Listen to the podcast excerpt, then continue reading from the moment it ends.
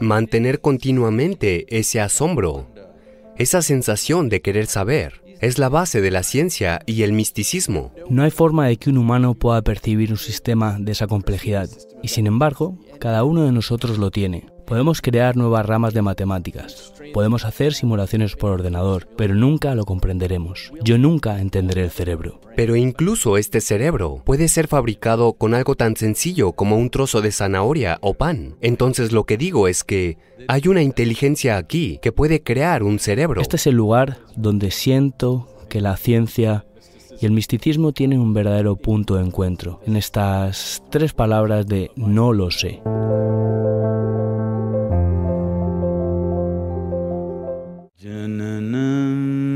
सुखदं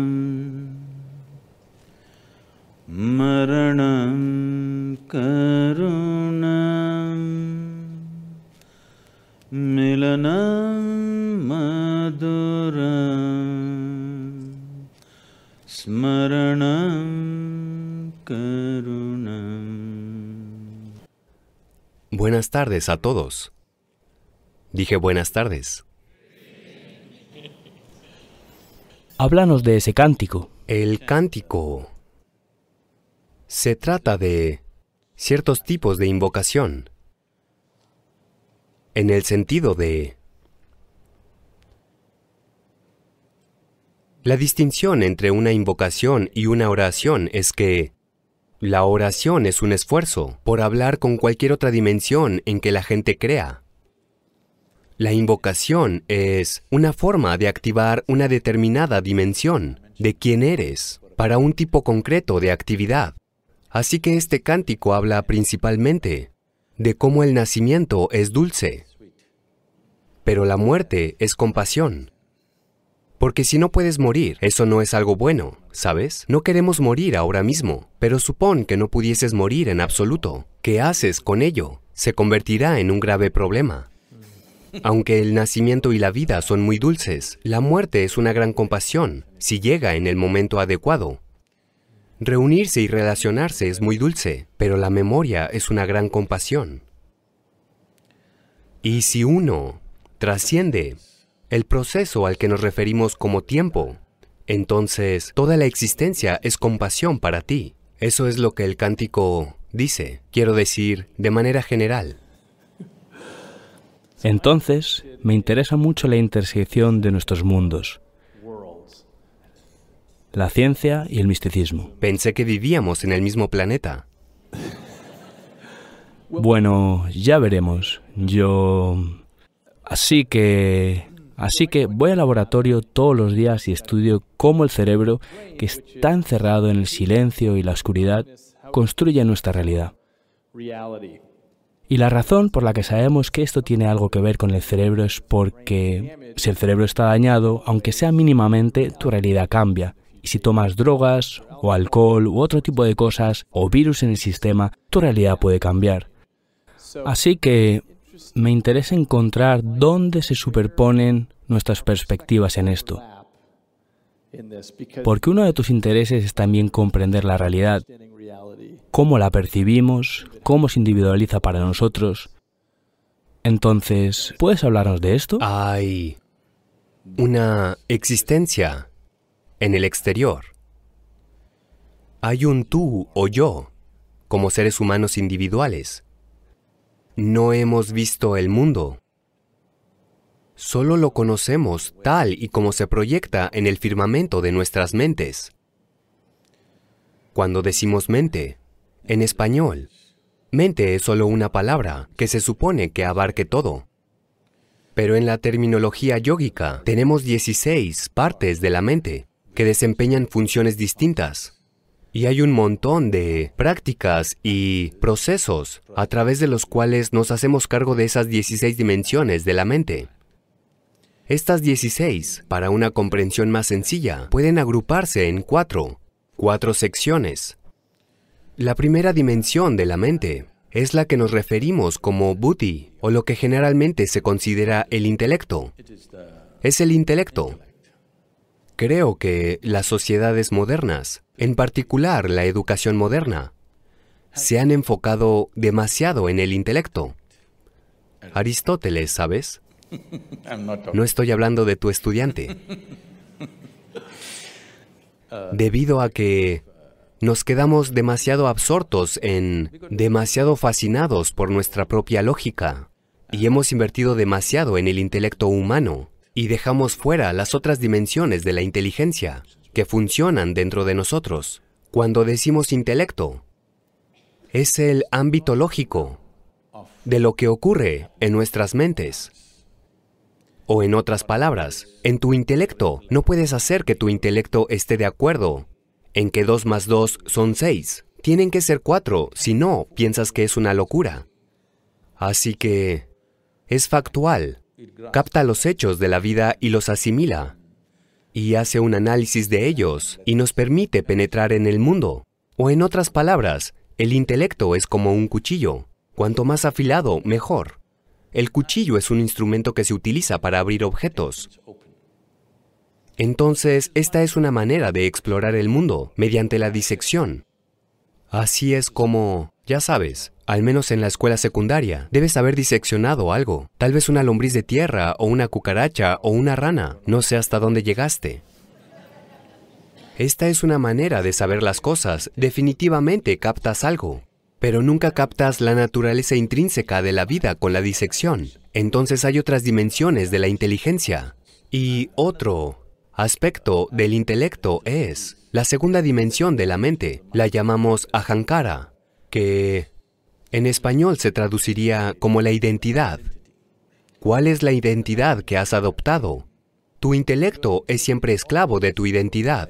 Con lo que te hayas identificado, es solo en torno a eso que funciona. Cosas sencillas. Las personas se identifican con cosas que ni siquiera han visto y tienen emociones enormes. Sus vidas se guían por esas cosas. Por ejemplo, hoy todos pertenecemos a alguna nación. Hubo un tiempo hace 100 años en el que mucha gente no pertenecía a ninguna nación, pero hoy en día todos pertenecen a alguna nación y todos pertenecen a algún equipo de fútbol también, porque ambos tienen banderas y emblemas y todo eso.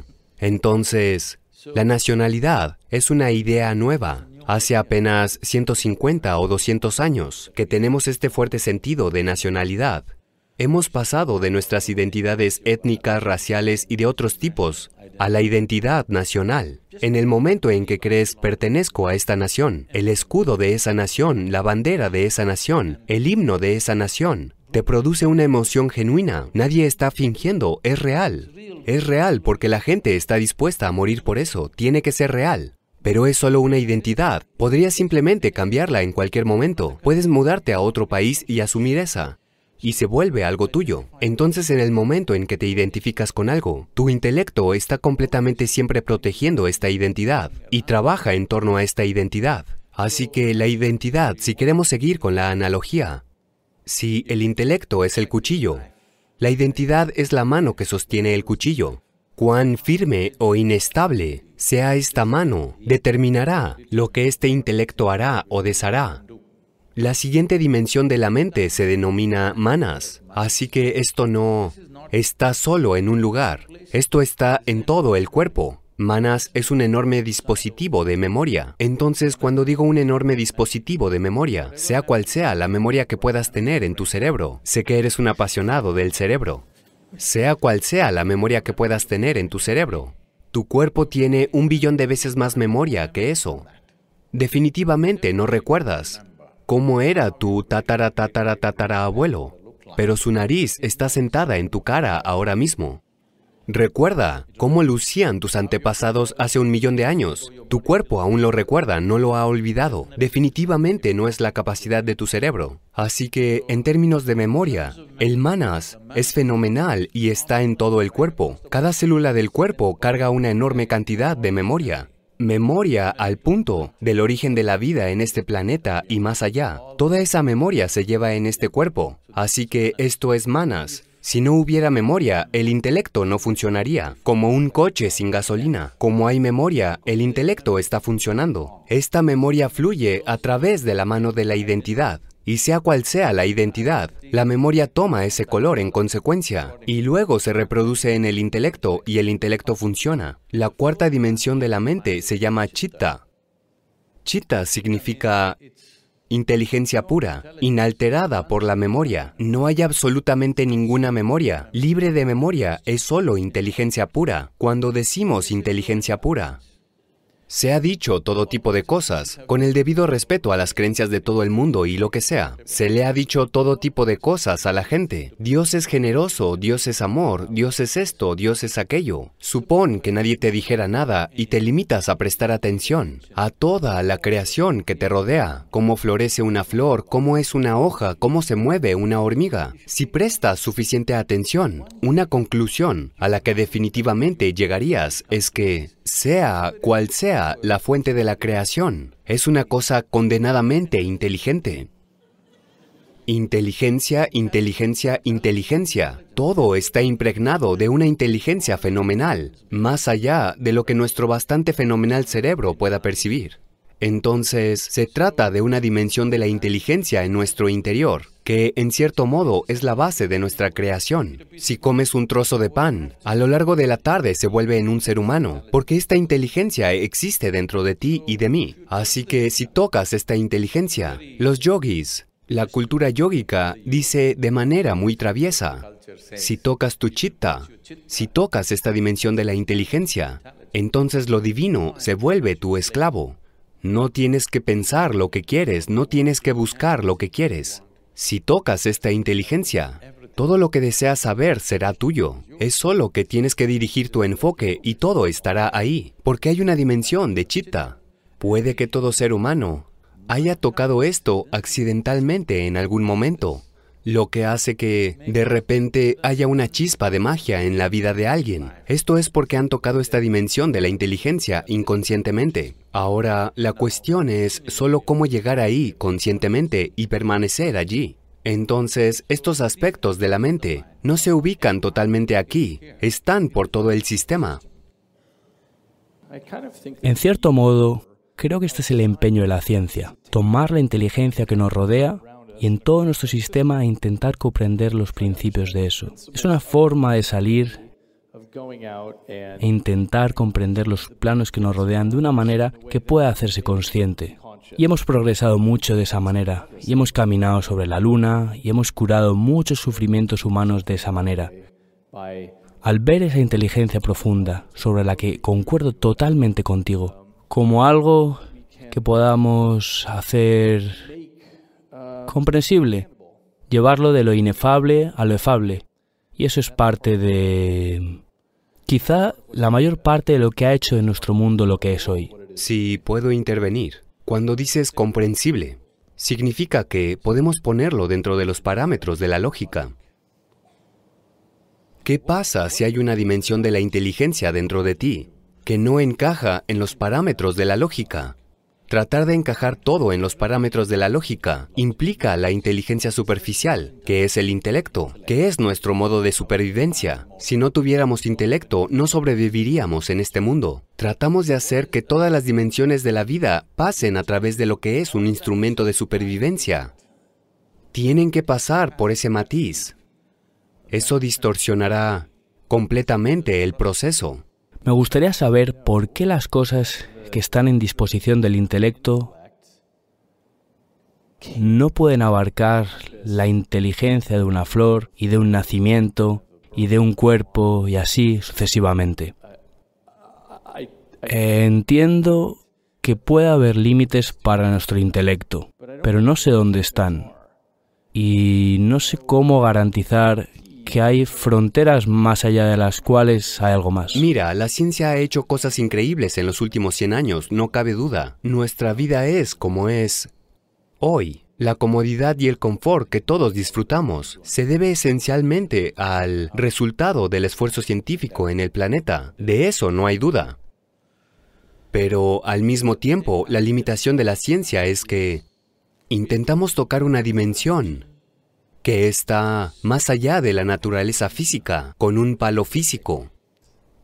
Algo de lo que tú y yo habíamos hablado antes es esta cuestión de la percepción del tiempo. Es una de las cosas que estudio en mi laboratorio y te comentaba que creo que es uno de los filtros psicológicos más obstinados que tenemos. Con lo que quiero decir que el tiempo parece ser una construcción del cerebro, porque podemos manipularlo fácilmente en el laboratorio. Así que piensas que algo duró más o menos, que algo sucedió en un orden diferente. Y hay muchos físicos, como Einstein, quienes fueron muy claros en este punto de que el tiempo en realidad no existe, pero estamos atrapados dentro de él. Así que este es un ejemplo interesante de usar nuestro intelecto para, de alguna manera, toparnos con una pared de cristal y decir, parece que hay cosas más allá de esta pared y es imposible que yo sepa cómo sería ser libre del tiempo, por ejemplo. Mira, el tiempo es una experiencia muy relativa. Todo ser humano sabe esto en algún contexto. En un día concreto, si estás muy, muy alegre, 24 horas pasan como un instante. Otro día, si estás deprimido, 24 horas parecen una eternidad. Dicen que la duración de un minuto depende de qué lado de la puerta del baño estés.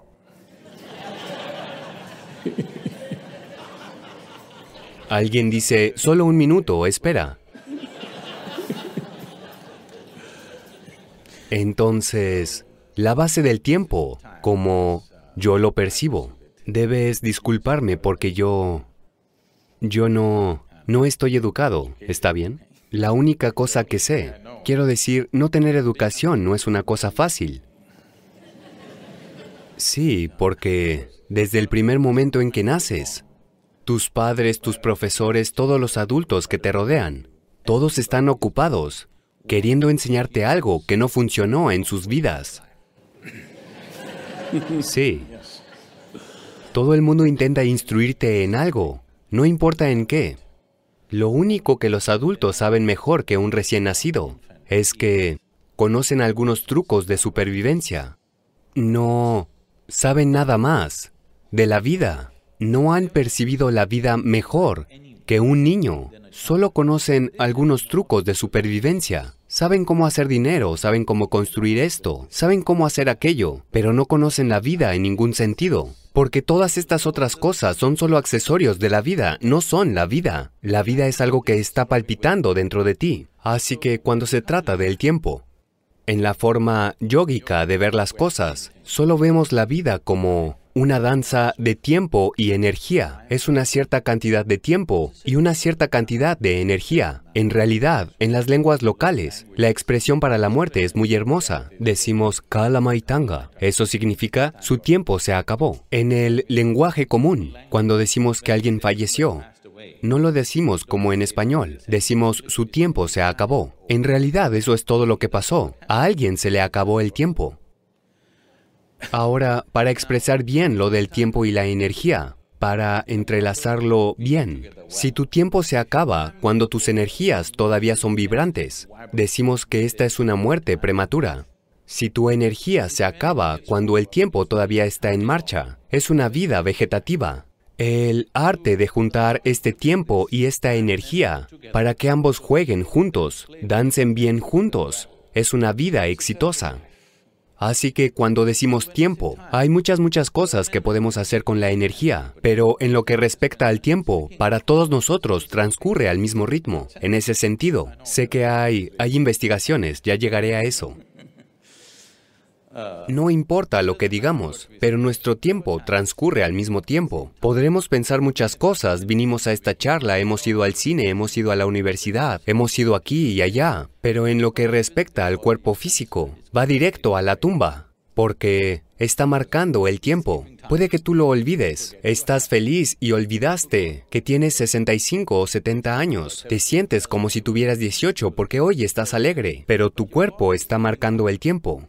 Tu cerebro puede ser engañado fácilmente, pero el cuerpo está marcando el tiempo correctamente. Nunca puedes engañar a este cuerpo. Todo el tiempo marca el tiempo, porque el tiempo es una consecuencia. El tiempo no es un factor por sí mismo. El tiempo es una consecuencia de los movimientos cíclicos de la realidad física. Conocemos el tiempo Si la Tierra gira una vez, decimos que es un día. Si la Luna gira a nuestro alrededor, decimos que es un mes. Si la Tierra gira alrededor del Sol, decimos que es un año. Nuestra idea del tiempo se debe esencialmente a los movimientos cíclicos de todo lo físico que nos rodea. Esta es la naturaleza de la fisicalidad. La fisicalidad es esencialmente cíclica, ya sea atómica o cósmica, todo es cíclico. En el momento en el que te identificas con la naturaleza física, el tiempo es un factor importante. Si te disocias de la naturaleza física, si te sientas aquí y si tienes un poco de espacio entre tú y tu cuerpo físico, porque lo que llamas mi cuerpo es un proceso acumulado, es algo que has acumulado, es solo un pedazo del planeta. Si aparece un poco de espacio entre tú y tu cuerpo, de repente el tiempo no es un factor,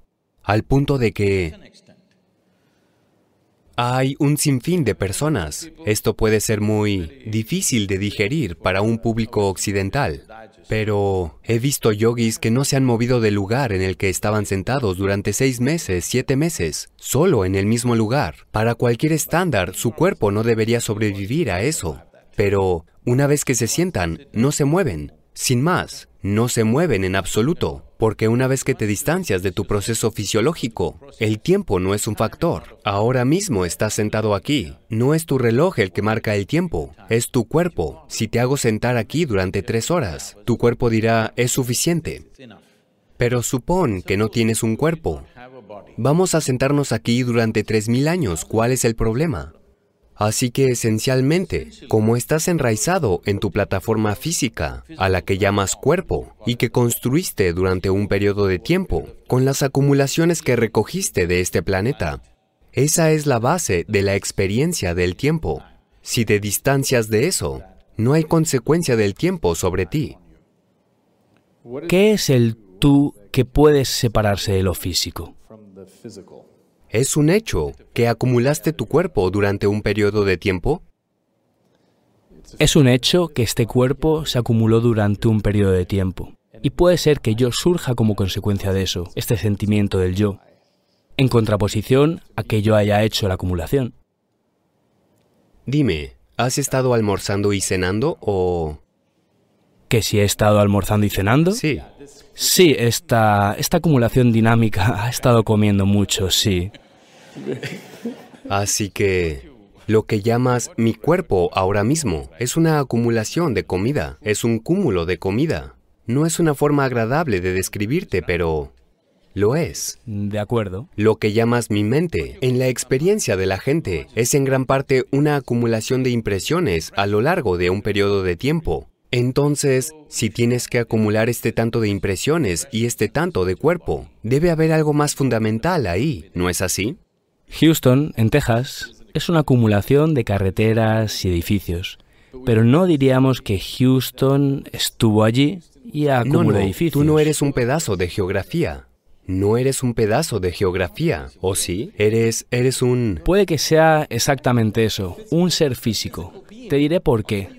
Desde mi perspectiva, eso parece una posibilidad. Es porque estamos enfrente del mayor centro médico del mundo y cada día allí hay miles de personas cuya geografía cambia a causa del Alzheimer, o de un derrame cerebral, o de un tumor, o de una lesión cerebral traumática, y lo que son cambia.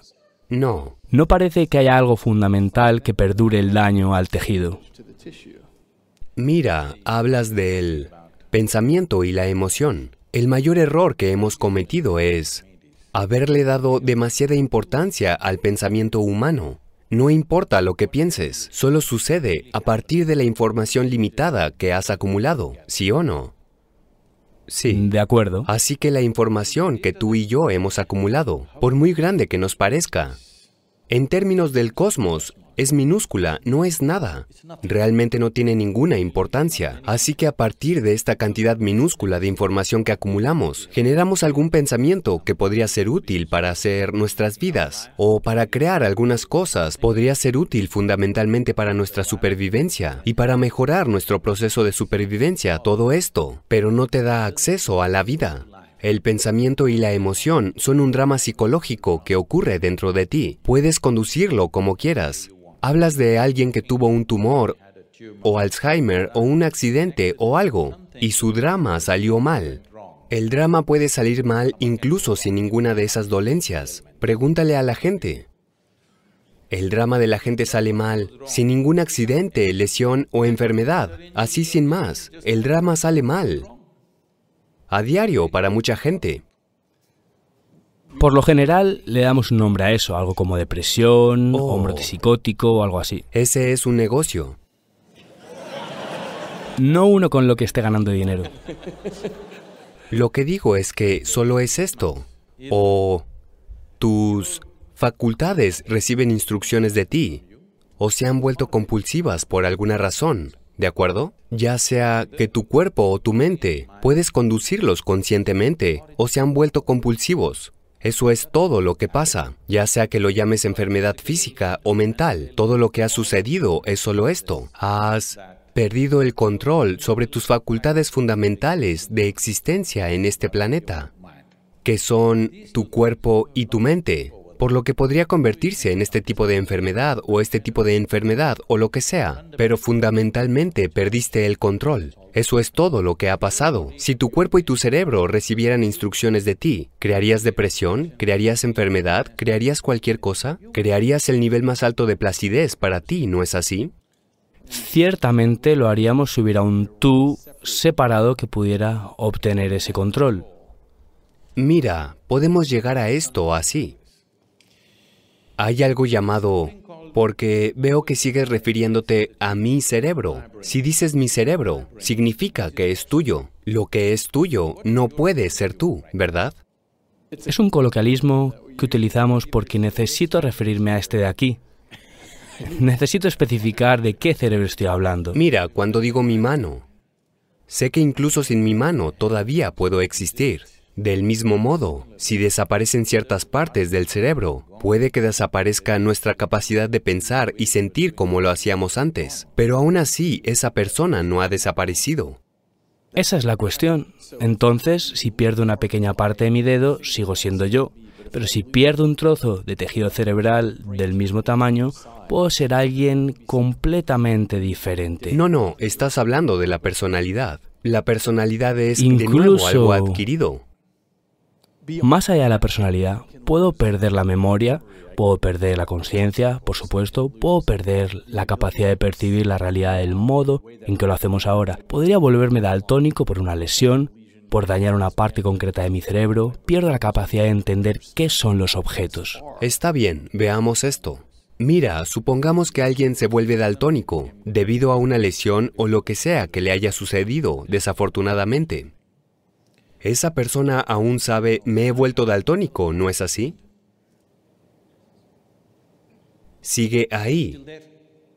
Es cierto para la persona que se vuelve daltónica, pero no es cierto para, por ejemplo, una persona que nace daltónica. Ni siquiera tiene el concepto de que, de que podría ser...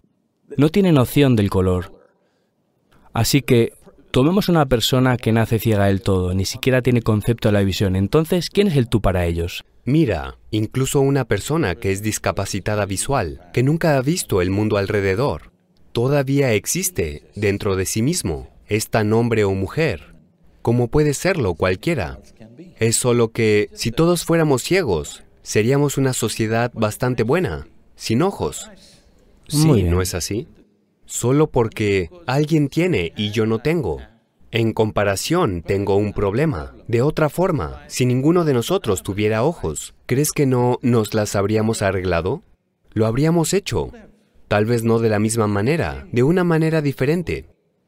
Oh, estoy totalmente de acuerdo, porque en tantas Hay dimensiones... mamíferos que vuelan por, ya sabes, el sonido. Sí, bueno, hay tantas dimensiones a las que ahora estamos ciegos. Así, lo que llamamos luz visible es solo una diez trillonésima parte del espectro electromagnético que está ahí fuera. Solamente detectamos un poco. En algunas ramas de la física parece que podría haber entre 10 y 13 dimensiones espaciales. No solo estas tres, y sin embargo estamos atrapados en No, ellas. nos estamos alejando de la conciencia hacia la percepción. Pero mi punto es que ya estamos ciegos a la mayor parte del mundo. Así que estoy de acuerdo Sí. contigo en que... Bueno, volvamos a la percepción. Mira, lo que una vida individual es. No puedes estar en desacuerdo con que eres una vida. ¿Lo eres? Tú eres un trozo de vida, yo soy un trozo de vida. Todo el mundo lo es. ¿Qué tipo de personalidades hayamos adquirido? ¿Qué tipo de gustos y aversiones hayamos adquirido? ¿Qué tipos de dioses y demonios hayamos adquirido? ¿Qué tipo de otras cosas hayamos adquirido? Es un proceso social que nos ha sucedido, un proceso cultural y social. Si hubieras nacido en otra parte del mundo, sería totalmente distinto. Dependiendo de a qué estemos expuestos, son impresiones que hemos asimilado, una cantidad enorme de impresiones. Dejando eso a un lado, fijémonos en algo fundamental. Sin importar qué acumules, solo puedes afirmar que es mío, no puedes decir soy yo, ¿no es así? Lo que sea que acumules. ¿Qué quieres decir? ¿Te refieres a tu Cualquier cuerpo? cosa, Dijiste que cosa. tú... Puedo decir, esta es mi silla. Si me siento aquí todos los días y luego digo, este soy yo, entonces hay un problema. Creo que existe la posibilidad de que sea exactamente eso lo que ocurra. Que lo que este trozo de vida puede acabar controlando se convierta en mí. La razón por la que pienso en esto como mi mano es porque está la mayor parte del tiempo está bajo Mi control. mano está bien, no hay problema. Mi mano está bien, yo es el problema. ¿Cómo que yo? Mi mano significa que te pertenece, no hay problema con eso. Cuando se convierte en yo, lleva a una distorsión total de la percepción. Bueno, creo que así que estás en estás hablando de la identidad con lo que te identificas. Mira, la naturaleza de la mente es tal que busca alguna... porque el intelecto humano y la inteligencia humana se han liberado de una cierta atadura que existía para cualquier otra criatura, que pueden funcionar como una máquina automatizada a través de un cierto proceso instintivo. Lo que ha ocurrido con el ser humano, con el proceso de la evolución es, el ser humano se ha liberado de ese proceso instintivo y hay una cierta inteligencia que tiene que funcionar conscientemente. Pero funcionar conscientemente significa que cada momento de la vida es una exploración, lo que asusta demasiado a mucha gente. Así que lo mejor es identificarse con algo que te dé alguna noción de lo que eres. Pero esta noción de lo que eres, que asumiste basándote en tus antecedentes sociales y culturales, lo que asumiste tiene sentido para tu proceso de supervivencia, pero no para un proceso de exploración. No explora la vida, te mantiene cuerdo, es un buen consuelo, te mantiene... te ayuda a dormir bien por la noche, pero no despierta una dimensión diferente de conocimiento, no despierta la posibilidad de explorar dimensiones que aún no están dentro de ti. Así que si esto tiene que suceder, lo más importante es poder sentarse aquí sin identificarse con nada. Cuando dije que es tan difícil permanecer sin educar en este mundo, porque todo el mundo está ocupado queriendo enseñarte algo. Esto es todo lo que hice en mi vida, permanecer sin educación. No dejarme influir por los padres, por la familia, por la religión que te rodea, la cultura que te rodea, la educación que la gente te impone. Solo ser como la creación quiso que fueras. Simplemente, ¿ves? Puede que no encaje en el ambiente universitario, pero estoy bien, ¿sabes? Simplemente de la forma en la que naciste sin enredar tu inteligencia con nada en particular, ni con tu nacionalidad, ni con tu religión, ni con tu raza, ni con tu credo, ni con tu familia, ni con ningún tipo de identidad, ni con tu género o lo que sea. Solo ser capaz de ver tu vida como un trozo de vida. Si haces esto, entonces verás que la percepción explotará de maneras que no has imaginado posibles. Ahora, como un cuerpo físico, eres incapaz de no ser influenciado por la ropa de tu cultura, por... No, esto es una declaración. Esto no es algo compulsivo. Pero no te vistes como alguien que es un chino esquimal o algo así. Cuando esté en el Polo Norte, lo haré, creo. Así que, desde mi perspectiva, Existe esta cuestión de la plasticidad del cerebro, lo cual significa que absorbemos lo que está entrando y creo que es exactamente consistente con tu descripción sobre cómo quiénes somos. Al final es una acumulación de todas estas percepciones. También se da el caso de que lleguemos a la mesa con cierta preprogramación en nuestro ADN, lo cual creo que es consistente con lo que comentas de la memoria de todos tus antepasados hasta llegar a este punto. Pero como somos criaturas que van por ahí aspirando nuestras culturas y hablando este idioma en particular y nosotros somos varones, nos vestimos de ciertas maneras, es difícil evitar eso. Ahora supongo que dirás, pero no te identifiques con eso. ¿Es eso, es eso correcto? Mira, lo que es un requisito social es una cosa. Acabo de verte entrar en el baño de mujeres. Y tú también, por cierto. Porque ese era el único baño disponible. Sí. Entonces, por norma social, se hacen ciertas cosas. Porque en la sala en la que estábamos sentados, solo había un baño de mujeres. No sé por qué lo marcaron así. No lo sé. Entonces tú entraste, yo entré, todos los hombres entraron, solo las mujeres no fueron. Ahora, lo que haces por la norma existente para no chocar con las situaciones es una cosa. Con qué te identificas es otra cosa. Así que en el momento en el que te identificas con cualquier cosa, empezando por tu cuerpo hasta todo lo demás, lo que es tu cuerpo es el cuerpo limitado. Lo que llamas familia es un cuerpo más grande. Lo que llamas comunidad es un cuerpo mucho más grande. Lo que llamas nación es un cuerpo mucho más grande. Lo que llamas humanidad es un cuerpo mucho más grande. Así son las identidades humanas. La gente piensa que es mejor identificarse con una nación que ser un individuo. Cuando hay una guerra o cuando hay alguna situación, la gente piensa que es mejor identificarse con toda la humanidad. Pero cualquier identidad te limita te quita la posibilidad fundamental de lo que es esta vida. La identidad es necesaria para el proceso de supervivencia, para gestionar las situaciones cotidianas, pero no es un proceso exploratorio, porque la intención de la ciencia es conocer. Mira, la tecnología es un efecto colateral. Desafortunadamente en este mundo, nadie financiaría la ciencia si no generara tecnología, lo cual es muy lamentable porque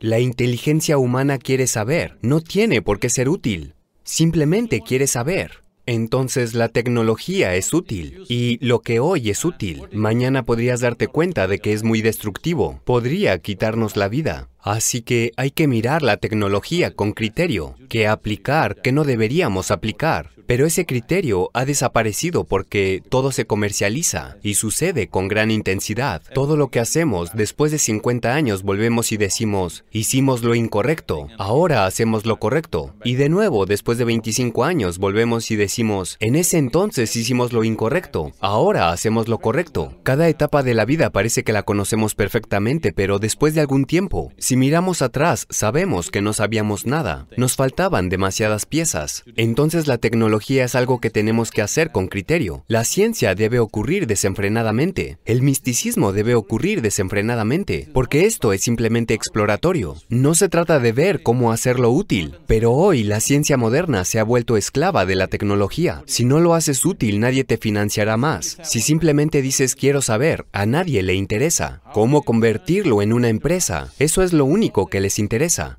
Esta es una forma equivocada de abordar la ciencia, porque la ciencia es una necesidad fundamental dentro del ser humano. Querer saber es la naturaleza de la inteligencia humana, no es algo que alguien inventara, no fue un grupo de científicos los que inventaron esto. Esta es una necesidad fundamental de la inteligencia humana, querer saber, es la naturaleza del ser humano. Si ve algo nuevo, quiere saber de qué se trata, ya sea una cosa pequeña o grande, entonces mantener continuamente ese asombro, esa sensación de querer saber, es la base de la ciencia y el misticismo. Es solo el enfoque fundamental que es diferente en el sentido, la ciencia intenta lograr todo por medios físicos, tomando cantidades físicas, basándose en las leyes físicas. Pero lo físico es como la cáscara de la fruta, no tiene propósito en sí mismo. La cáscara solo es útil como una capa protectora de la fruta. Una vez que comes la fruta, la cáscara va a la basura. Mira, ahora mismo, la fruta está dentro. Así que este cuerpo es muy importante. Tenemos que alimentarlo, tenemos que decorarlo, tenemos que vestirlo, tenemos que mimarlo de muchas maneras. Mañana por la mañana, si la fruta desaparece, ya nadie se interesa por este cuerpo. Ya nadie querrá interactuar con esto, solo porque hay algo más dentro. El cuerpo es de tan gran importancia. Una vez que esto se va, ¿qué es esto? Esto es como una cáscara de fruta. La gente quiere deshacerse de ella cuanto antes. Al menos en Estados Unidos le ponen ropa elegante. En la India antes de cuatro horas. Hay que deshacerse del cuerpo. Esa es la regla. Porque una vez muerto, deja a los muertos a los muertos. Ya sabes, alguien lo dijo hace mucho tiempo. Mientras estén vivos, haz lo que sea. Una vez muertos, está acabado. Porque la cáscara no tiene sentido sin el fruto. Ahora mismo, el error fundamental de este enfoque es que, aunque ha producido resultados fenomenales en términos de bienestar, comodidad y conveniencia para nosotros, el tipo de comodidad y conveniencia que disfrutamos, ninguna otra generación lo ha conocido jamás en este planeta. Esto es fruto de la ciencia o de la tecnología más bien. A pesar de eso, ¿conducirá al bienestar humano? Esa es la cuestión.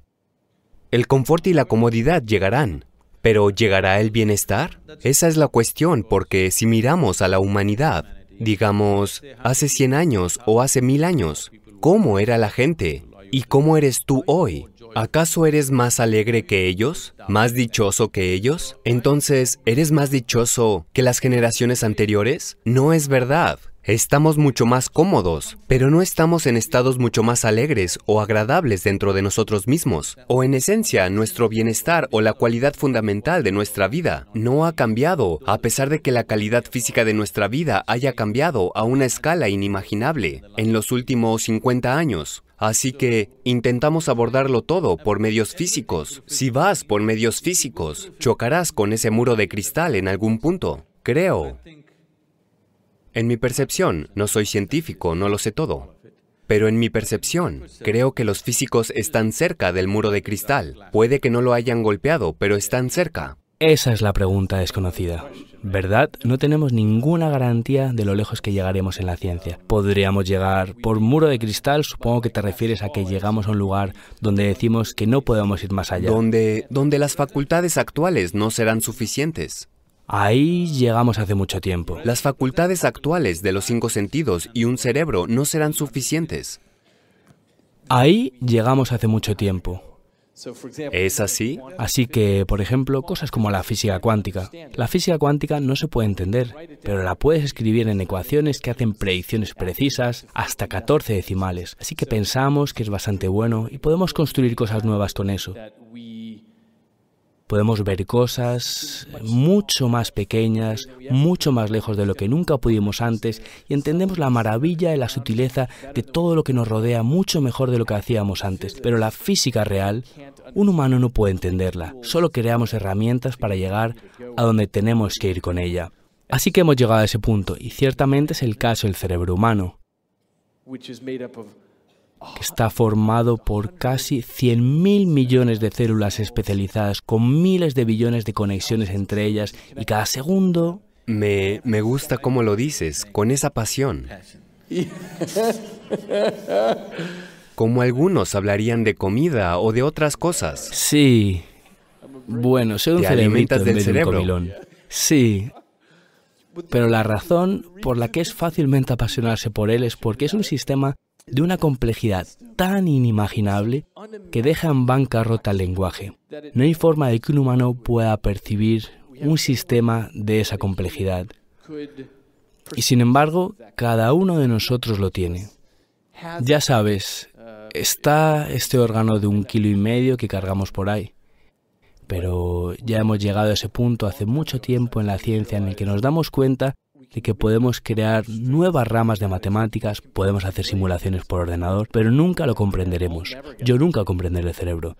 Todo lo que puedo hacer es tomar la, ya sabes, la forma, la manera en que explicaste los 16 aspectos de la mente, simplificándolos a cuatro. Lo mejor que yo puedo hacer es tomar los miles de billones de conexiones del cerebro y crear un modelo caricaturesco del que mi empobrecido intelecto puede hacerse una idea. Están construyendo un simulador, un simulador del cerebro, ¿sabes? Sí. Henry Markram está ocupado construyendo su cerebro simulado. Todo eso está bien, estamos viendo la mecánica física de lo que está sucediendo. La complejidad de lo que ocurre va más allá de la mecánica física. Mira, observar la mecánica física del cerebro, la función neuronal y la cosa eléctrica esta que está sucediendo, las ondas que están fluyendo, lo que sea que esté sucediendo, es fantástico. Debido a la complejidad de lo que es, la sofisticación de lo que es. Es el dispositivo, sin duda. ¿De acuerdo? Este dispositivo humano es el dispositivo del planeta. De lo que hemos visto, este es el dispositivo más sofisticado del planeta. De eso no hay duda. Dejando eso a un lado, incluso este cerebro puede fabricarse con algo tan simple como un trozo de zanahoria o de pan. Entonces lo que digo es que hay una inteligencia aquí que puede crear un cerebro. ¿Por qué ignoras esa inteligencia? Creo que el corazón de la ciencia es intentar comprender qué es eso. Lo que quiero decir con esto es que, ya sabes, tenemos diferentes enfoques en la ciencia para llegar allí, pero estudiar el código genético y comprender cómo diablos con 27.000 genes puedes desempaquetar un ser humano, porque cualquiera que sea la verdad de lo que suceda eh, espiritualmente, si hay un tú separado o no, lo que sabemos con certeza es que se puede desempaquetar un ser humano a partir de estas cuatro letras de aminoácidos. Y digo, estos pares de bases que hacen estas proteínas, y de alguna manera todo esto se desempaqueta, alimentado por el pan y las zanahorias y así sucesivamente. Este tipo de preguntas siempre han estado en la mente humana. Sucedió hace casi 15.000 años. Adiyogi, que significa el primer yogi, tenía siete discípulos. Estos siete discípulos estaban llenos de preguntas. Eran... Algunos de ellos eran astrónomos, algunos de ellos eran matemáticos serios, cosas así. Tenían millones de preguntas.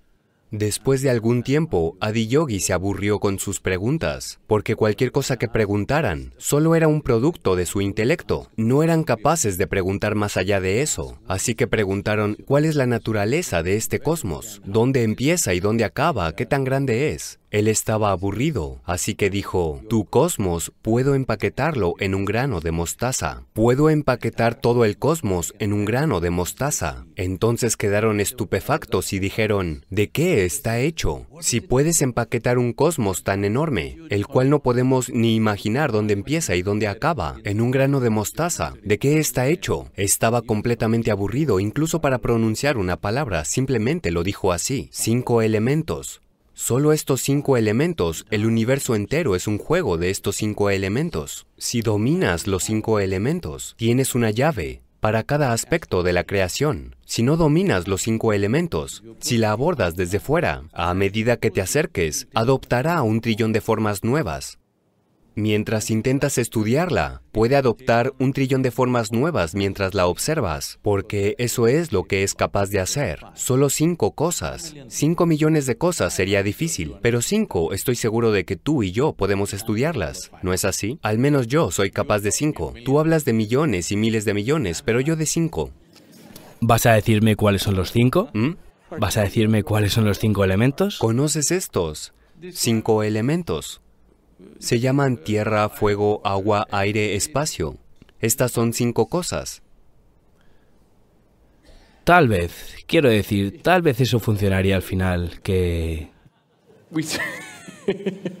Todo está justo dentro de esto. Todo lo que llamas creación física tiene algún tipo de sustancia. Esto es tierra. Y todo está en movimiento. Eso se llama aire. A todo eso se le asocia una cierta temperatura. Eso es fuego. Y en todo hay agua, que es la cohesión. Si no hay agua, no hay cohesión en nada. Y eso se mantiene unido por lo que llamamos Akash. Aquí lo llamamos espacio. En español no describe realmente lo que estamos diciendo. pero se llama Akash. Quizás una palabra más cercana en español sería éter, espacio etérico o como sea que lo llamen. Así que estas son las cinco cosas, ya sea un átomo o una partícula subatómica. Todo está hecho de estas cinco cosas. Así que no tienes que estudiar los trillones de cosas que son manifestación de estas cinco. Si entiendes estas cinco cosas, si tienes dominio sobre estas cinco cosas, entonces todo se vuelve accesible. Así que lo fundamental, el proceso más básico, desafortunadamente la palabra yoga, evoca imágenes completamente erróneas en América. El aspecto más fundamental del yoga se llama Shuddhi, esto significa purificar los elementos para que puedas sentirlos por separado en tu propio sistema. Este cuerpo mismo es 72% agua y 12% tierra, 6% aire, 4% fuego y el resto es espacio. Si te haces cargo de estas cosas, lo que necesitas saber todo lo que es vida está aquí, porque los físicos modernos dicen, mientras estás sentado aquí, cada partícula subatómica está en comunicación con el resto del cosmos. Si es así, solo tienes que estar vivo a eso, solo tienes que volverte receptivo a eso, en lugar de ir por el cosmos y estudiar. Si te sientas aquí, está reverberando porque la naturaleza, creo que hay alguna teoría constructal, algo que está surgiendo en California. Alguien me dijo... Leí en realidad escribí la reseña para la contraportada. Fundamentalmente lo que dicen es que, ya sea la cosa más pequeña o la más grande, para todo el diseño fundamental es el mismo. Es solo la complejidad y la sofisticación la que mejora. Entre una ameba y tú, el diseño fundamental es el mismo. Es mucho más complejo y sofisticado, pero en esencia el diseño para hacer la vida es el mismo. Entonces, si es así, los aspectos más fundamentales que conforman esta vida y cualquier otro aspecto de lo que vemos en esta creación. Si conocemos los ingredientes y cómo se manifiestan, tienes una llave para cada aspecto de la vida. Pero si intentas estudiar la creación misma, a medida que estudies, se multiplicarán en miles y miles de millones. Parece que depende de cuál sea tu objetivo, entonces, si quieres crear un medicamento contra el cáncer o construir un helicóptero, tienes que hacer algo con esos cinco elementos para avanzar. Entonces no se trata de exploración, se trata de utilidad. ¿Para qué sirve la vida? Déjame hacerte una pregunta. Mm, me encantaría saberlo. Me he hecho esa pregunta. Y lo entiendo, la ciencia no me llevará a eso. Quiero decir, sé que he estado en la ciencia toda mi vida adulta, pero no sé. Me dirijo mucho más hacia esa pregunta cuando leo literatura, que fue mi primer amor antes de dedicarme a la ciencia.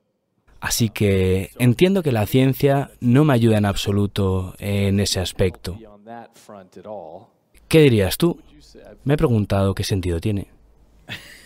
No, no, cuando cuando vemos todo como, mira, ahora mismo, esta es una realidad desafortunada que no concuerda con mi estética de la vida. Ahora mismo, la ciencia ha pasado de ser un proceso de exploración a un proceso de explotación.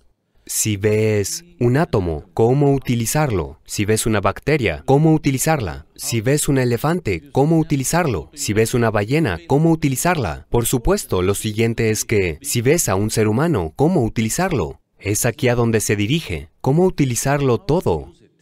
La vida no es sobre esto. Puede que llegues a saber utilizar cada maldita cosa, pero aún así la vida no mejorará. Si sabes cómo mantener a este, la vida mejorará, créeme. Si tan solo sabes cómo sentarte aquí extasiado, la vida mejorará.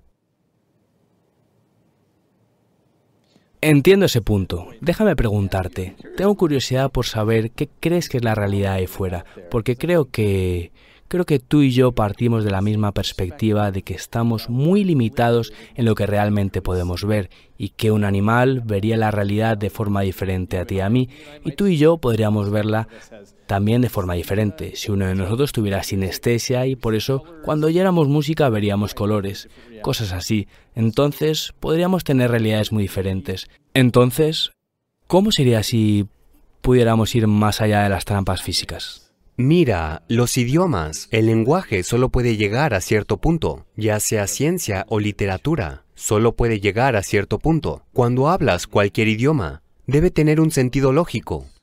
Si no tiene sentido lógico, la gente se irá ahora mismo. ¿Sí? Porque el lenguaje tiene esto. El lenguaje está profundamente esclavizado a la lógica fundamental, que es un producto de nuestro intelecto. Sin él no podríamos hablar. Entonces ahora me preguntas por algo que no va a ser lógicamente correcto. Así que no quiero hacer el ridículo aquí, hablando de algo que no va a tener sentido para ellos ahora mismo. Pero hablaremos de eso Ok. de una manera diferente. Esto sucedió. Adi Yogi, el primer yogi, tuvo una familia. Entonces, un discípulo suyo del sur de la India llevó una cesta de mangos. ¿Has probado un mango de la India? ¿Mango Sí. de la India? Está en la De India, sí. acuerdo. Así que es durante esta temporada. En este momento, desafortunadamente, estoy en Estados Unidos. En esta época del año, el mango es la única religión del país. Todo el mundo es mango de pies a cabeza, ¿de acuerdo? Así que los mangos nos vuelven locos. En el sur de la India tenemos más de 200 variedades de mangos. Así que en diferentes días quieren comer diferentes tipos de mango y quieren cocinar mango, quieren... Todo es mango, ¿sabes? La gente ha inventado cremas faciales, cremas de mango y de todo. Así que alguien cargó una cesta de mangos y vino hasta el Himalaya para ofrecérsela a su gurú. Pero para cuando llegaron la cesta, uno a uno los mangos se ponían malos, o los tiraban o se los comían, algo pasaba. Para cuando llegaron, solo quedaba un mango, un hermoso mango del sur de la India. Hablo de eso como tú hablas del cerebro.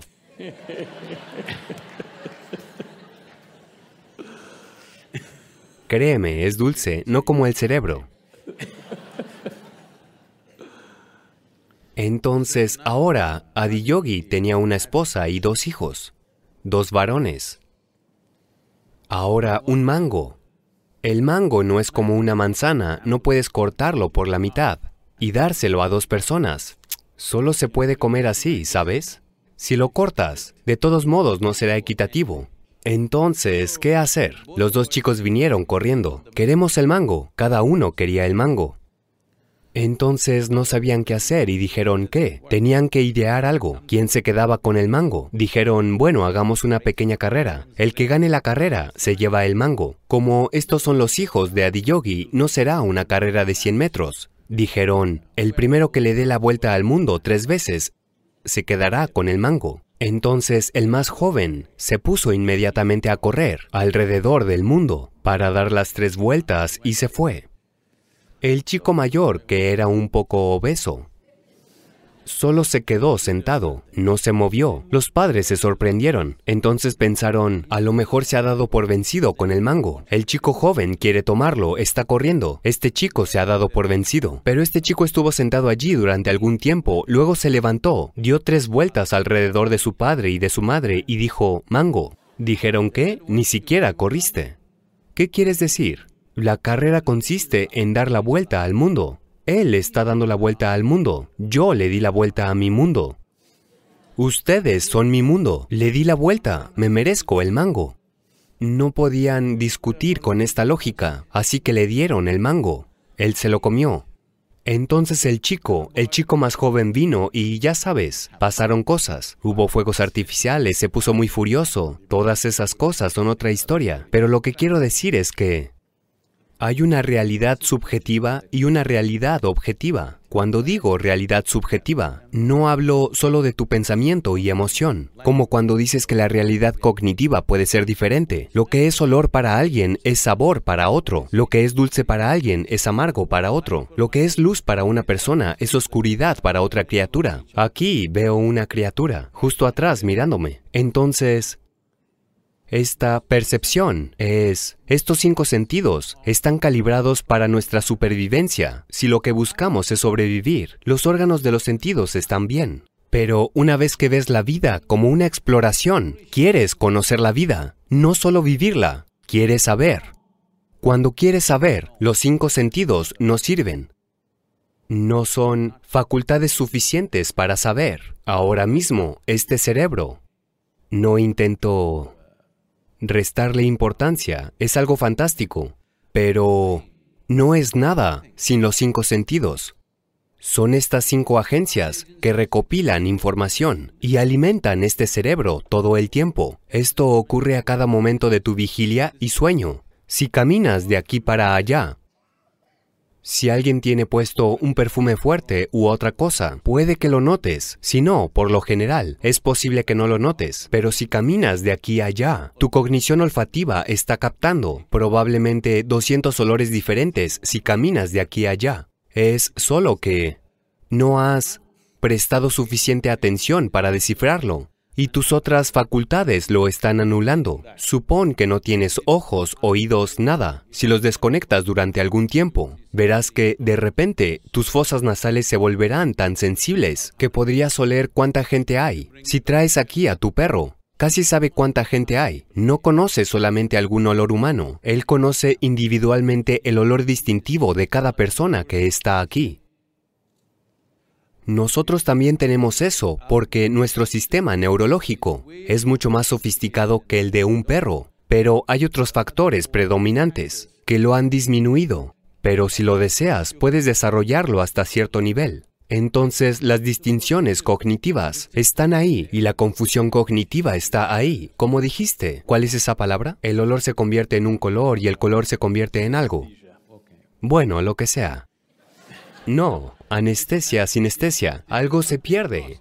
Algo se mezcla. Como una bebida. Un hombre que acaba de salir del bar podría sentirse así. ¿Sabes? Todo se vuelve colorido o no colorido. Depende de su estado de ánimo ese día o de lo que bebiera. Entonces, estas cosas ocurren porque puedes deteriorarlas o potenciarlas con un poco de estimulación química, o lesiones o enfermedades o...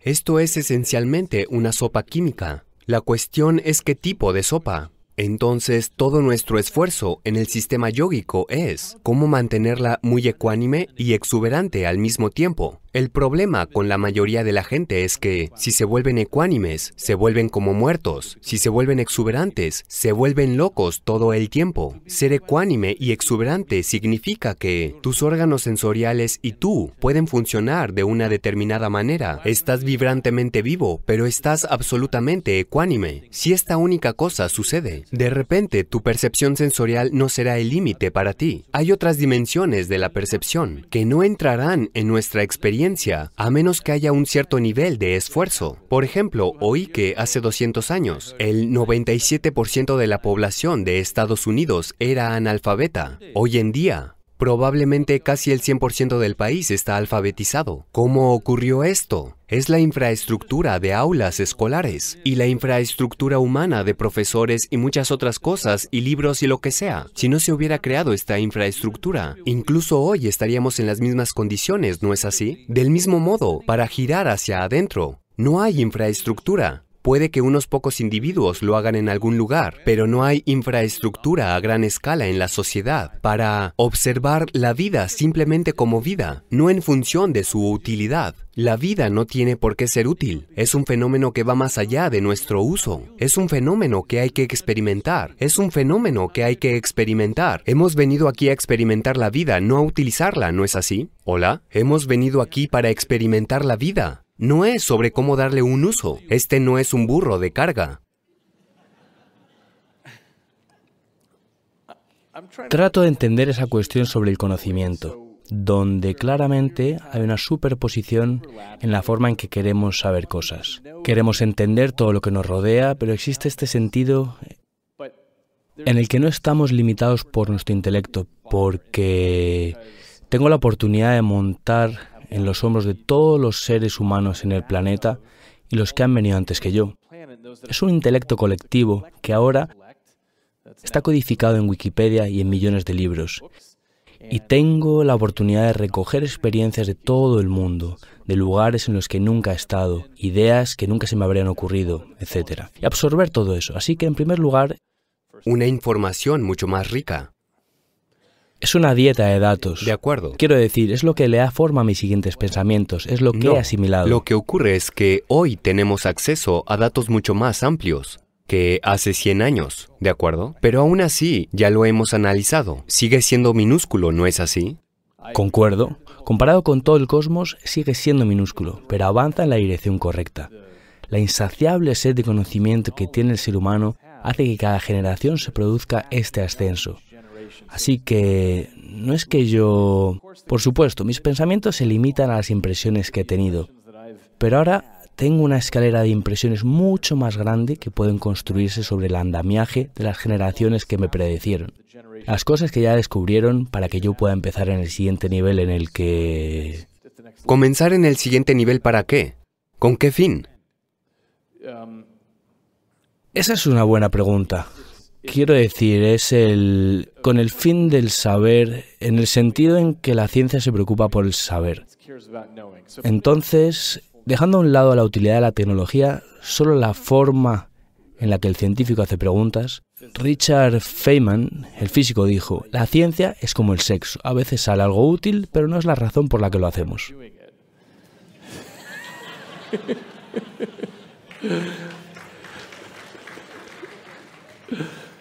Así que es una forma de saber y de colaborar en la que enlazamos los brazos a través del espacio y de las generaciones para intentar llegar a alguna parte.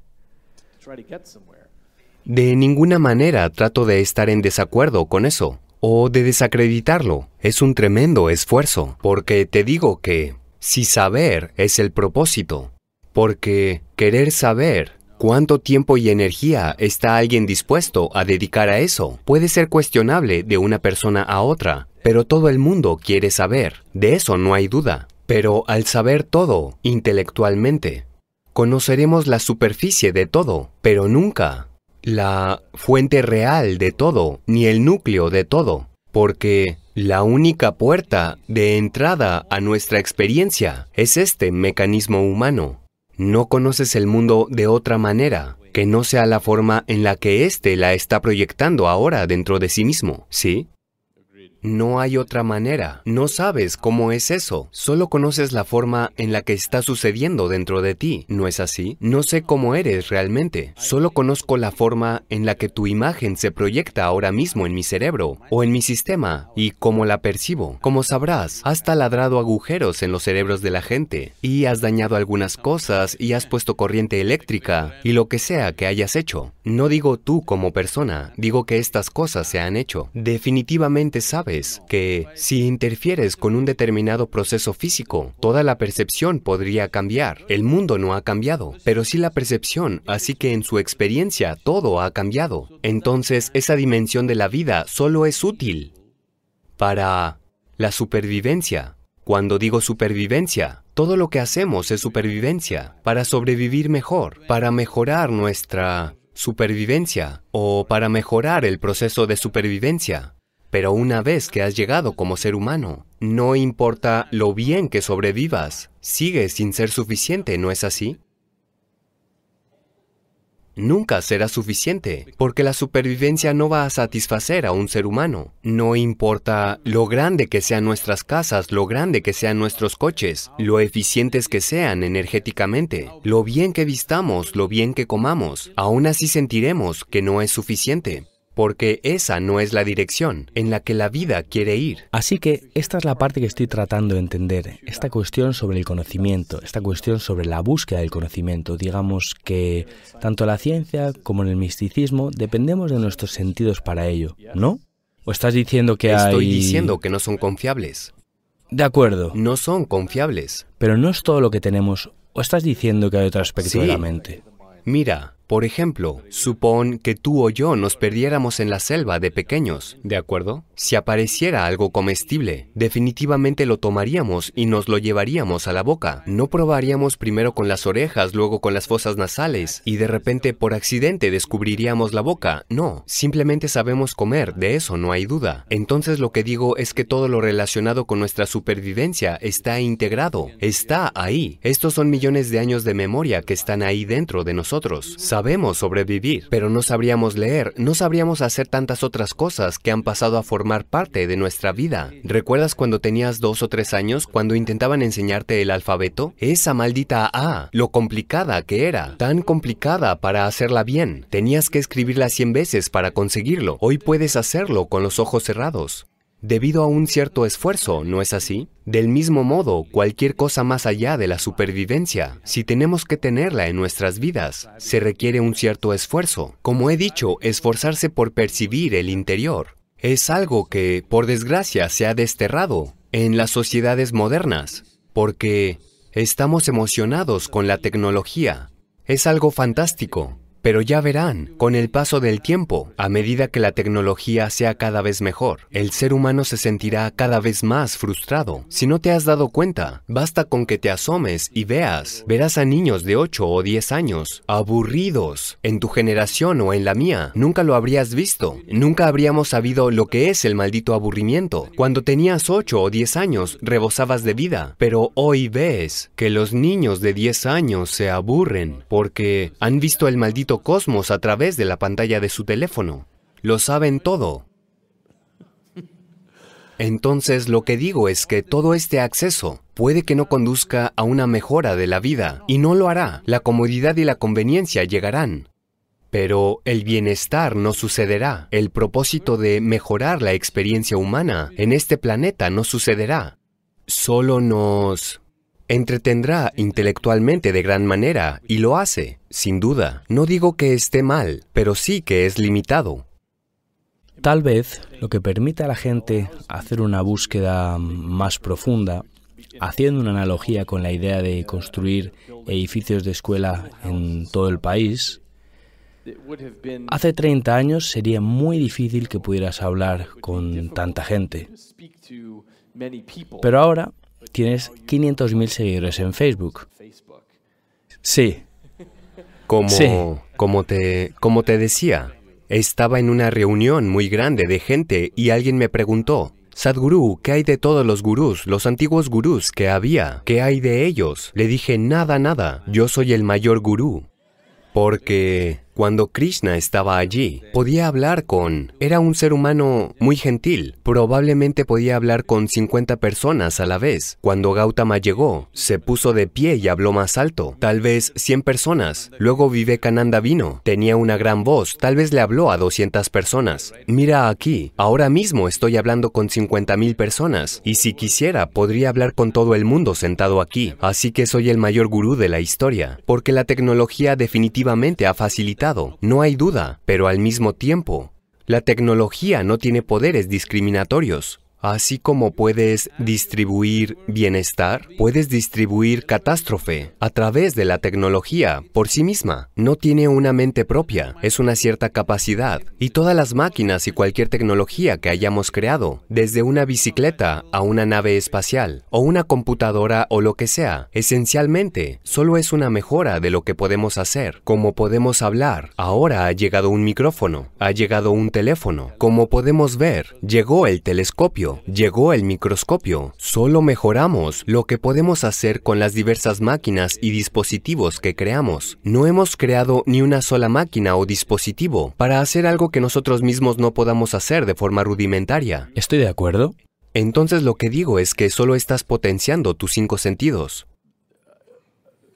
Por ahora sí, pero como no, sabes... puede. Mira, ahora mismo puede suceder. Ahora mismo. Con un teléfono puedo hablar con alguien en la India. La tecnología puede llegar al punto en el que podré oler la comida que alguien cocina en la India. Si extraño mi casa, pueden encender el teléfono y podré oler la comida de la India. Puede suceder. No digo que esté más allá. Es muy posible que ocurra. Pero también puedo hacerlo sin un teléfono.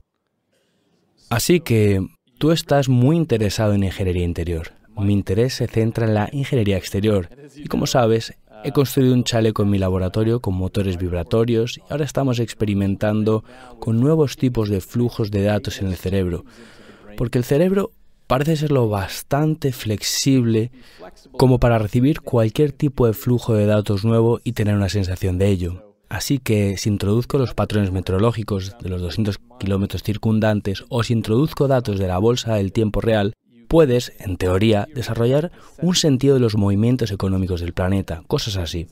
Estamos al pie de la montaña con esto, pero es posible que existan nuevos tipos de sentidos humanos y esa sería una prueba de principio para desarrollar algo que va más allá que produzca un nuevo tipo de sentido, esencialmente que tome estos dispositivos periféricos y añada otros nuevos. Y con el tiempo probablemente construyamos nuevos tipos de sensores y los conectemos directamente al cerebro. Pero aún así solo mejorarán tus capacidades actuales, no algo nuevo. No algo totalmente nuevo. No lo sé. Si yo pudiera tener una experiencia individual de los patrones climáticos de 200 kilómetros alrededor, como si estuviera caminando por ahí, como conectado con eso, creo que es una nueva experiencia humana. No Te es algo diré, que haya tenido esto es algo que sucedió hace casi 40, 45 años, cuando vivía en una granja. Así que había un hombre, un hombre de mediana edad en el pueblo, que era, ya sabes, apenas podía oír. 95% perdido, solo si le gritabas oía algo. Así que como no podía oír, no podía decir nada, se quedaba mudo y observaba las cosas. Entonces todo el mundo pensaba que era un tonto y ya sabes, las cosas que pasan, no era valorado en el pueblo. Entonces lo tomé como mi hombre de confianza. Entonces le dije, quédate en mi granja y trabaja para mí. Así que estaba conmigo. Lo que descubrí fue que una mañana se levantó y tomó el arado y ya sabes, esos eran días en los que no había tractores. Aún arábamos con animales. Entonces preparó los animales y el arado. Le dije, ¿qué haces? Me dijo, me estoy preparando para arar. Le dije, ¿dónde? ¿Dónde vas a arar? Está seco. Él dijo, hoy va a llover. Miré el cielo, estaba completamente despejado. Le dije, qué tontería, ¿cómo que va a llover? Él dijo, sí, va a llover. Simplemente se sentó así porque nadie, no hay comunicación, no puede oír. Simplemente se sentaba así todo el día. Si no había trabajo, se quedaba sentado en un sitio inmóvil y simplemente lo sabía. Y no lo creerás, llovió. El día que decía que iba a llover, llovía. Entonces me senté, bueno, yo hago todo este yoga y no entiendo esto, este hombre. Así que me senté allí día tras día, día tras día, girando mi mano así, girando así, tratando de sentir esto, tratando de sentir aquello, sintiendo la tierra, mirando hacia arriba, mirando hacia abajo, todo. Me esforcé durante 18 meses. Y hoy, en un clima tropical, si digo con los ojos cerrados hoy va a llover, significa que va a llover en un 95%. Es simplemente una observación más aguda de todo. Eso es todo. Simplemente, como no podía escuchar, afinó tanto otros aspectos que ahora sabía cuándo iba a llover y simplemente acertaba. Tal vez tenía puesto uno de mis chalecos. Es posible, pero no brillaba como tú.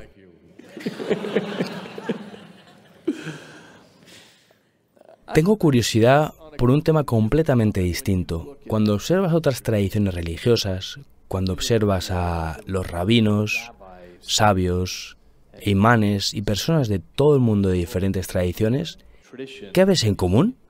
Lo común es que todos creen algo que no saben. Porque creo que la razón principal por la que cada ser humano no es un buscador por naturaleza es que no se ha dado cuenta de la inmensidad del no sé. Solo si te das cuenta de que no sabes, surge la posibilidad de saber, surge el anhelo de saber, surge la búsqueda por saber. Entonces saber se vuelve una posibilidad y una realidad. Si te limitas a creer todo lo que no sabes, destruyes por completo la posibilidad de saber. Pero creer es algo que genera confianza en un ser humano. Lo hace mucho más seguro de sí mismo que los demás. Pero la confianza sin claridad es muy desastrosa, tanto para el individuo como para la humanidad en general y el planeta mismo. Mira, supongamos que mi visión no es clara. Lo es, solo digo. Supón que mi visión no es clara. Y quiero guiarte, pero no veo con claridad, pero tengo mucha confianza. Sabes el desastre que seré para ti, ¿cierto? Si comprendo que mi visión no es clara y no tengo esta tonta idea de la confianza, entonces caminaré suavemente, buscaré la ayuda de alguien, tendré un poco de humildad para caminar entre la gente de cierta manera. De lo contrario, veré cómo aclarar mi visión, qué debo hacer para conseguirlo. Pero si no tienes claridad y tienes confianza, es un peligroso... es una... es una bomba. Está destinada a explotar sobre la humanidad en algún punto. Sigue ocurriendo aquí y allá. Solo vemos erupciones, pequeñas erupciones, pero seguro que ocurrirá a gran escala en algún momento. Pero al mismo tiempo, así como el intelecto humano brilla como nunca antes, por primera vez en la historia de la humanidad, más seres humanos piensan por sí mismos como nunca antes. Durante todos estos miles de años, una aldea o una ciudad con unos pocos miles de personas significaba que solo un tipo pensaba, los demás solo seguían sus instrucciones. Ahora casi todo el mundo puede pensar cuán claramente, con... con cuánta claridad o confusión es otra cosa, pero al menos están pensando, a medida que esto evolucione. Creo que en los próximos 50 o 100 años, entre más y más seres humanos empiecen a pensar por sí mismos, entonces verás que creer en algo estará completamente fuera de moda. Porque, esencialmente, creer en algo significa, con el debido respeto a todo el mundo, creer en algo significa que no eres lo suficientemente sincero como para admitir que no sabes. Todos debemos entender al menos esto. Lo que sé, lo sé. Lo que no sé, no lo sé. Esta es una manera fantástica de ser. Una persona que no sabe no puede pelearse con nadie. Eso es lo más importante. Con yo sé, siempre hay una pelea. Entonces, estos procesos religiosos que acabaron siendo religiones, en algún momento, cuando empezaron, empezaron como una experiencia individual para alguien, y esa persona compartió su experiencia con unas cuantas personas de su entorno. Tal vez lo compartiera con una docena, o tal vez un centenar, o con unos pocos miles, y luego de un tiempo se organizó y se convirtió en algo totalmente, totalmente diferente. Entonces, tiene la enorme responsabilidad de manejar el bienestar psicológico de los seres humanos en el sentido... Mira, los seres humanos siempre están confundidos psicológicamente y no saben dónde estar, cuál es su bienestar, y hay confusión por cada pequeña cosa, ¿sabes? Es algo de lo que me di cuenta cuando Fui a la universidad. Yo me negué a... Lo siento, estoy hablando en una universidad. Me negué a sentarme en las aulas porque era demasiado poco interesante para mí. Así que me sentaba afuera en el jardín bajo un árbol. Una vez que me planté ahí, todo el mundo supo que estaría ahí todos los días. Sin falta.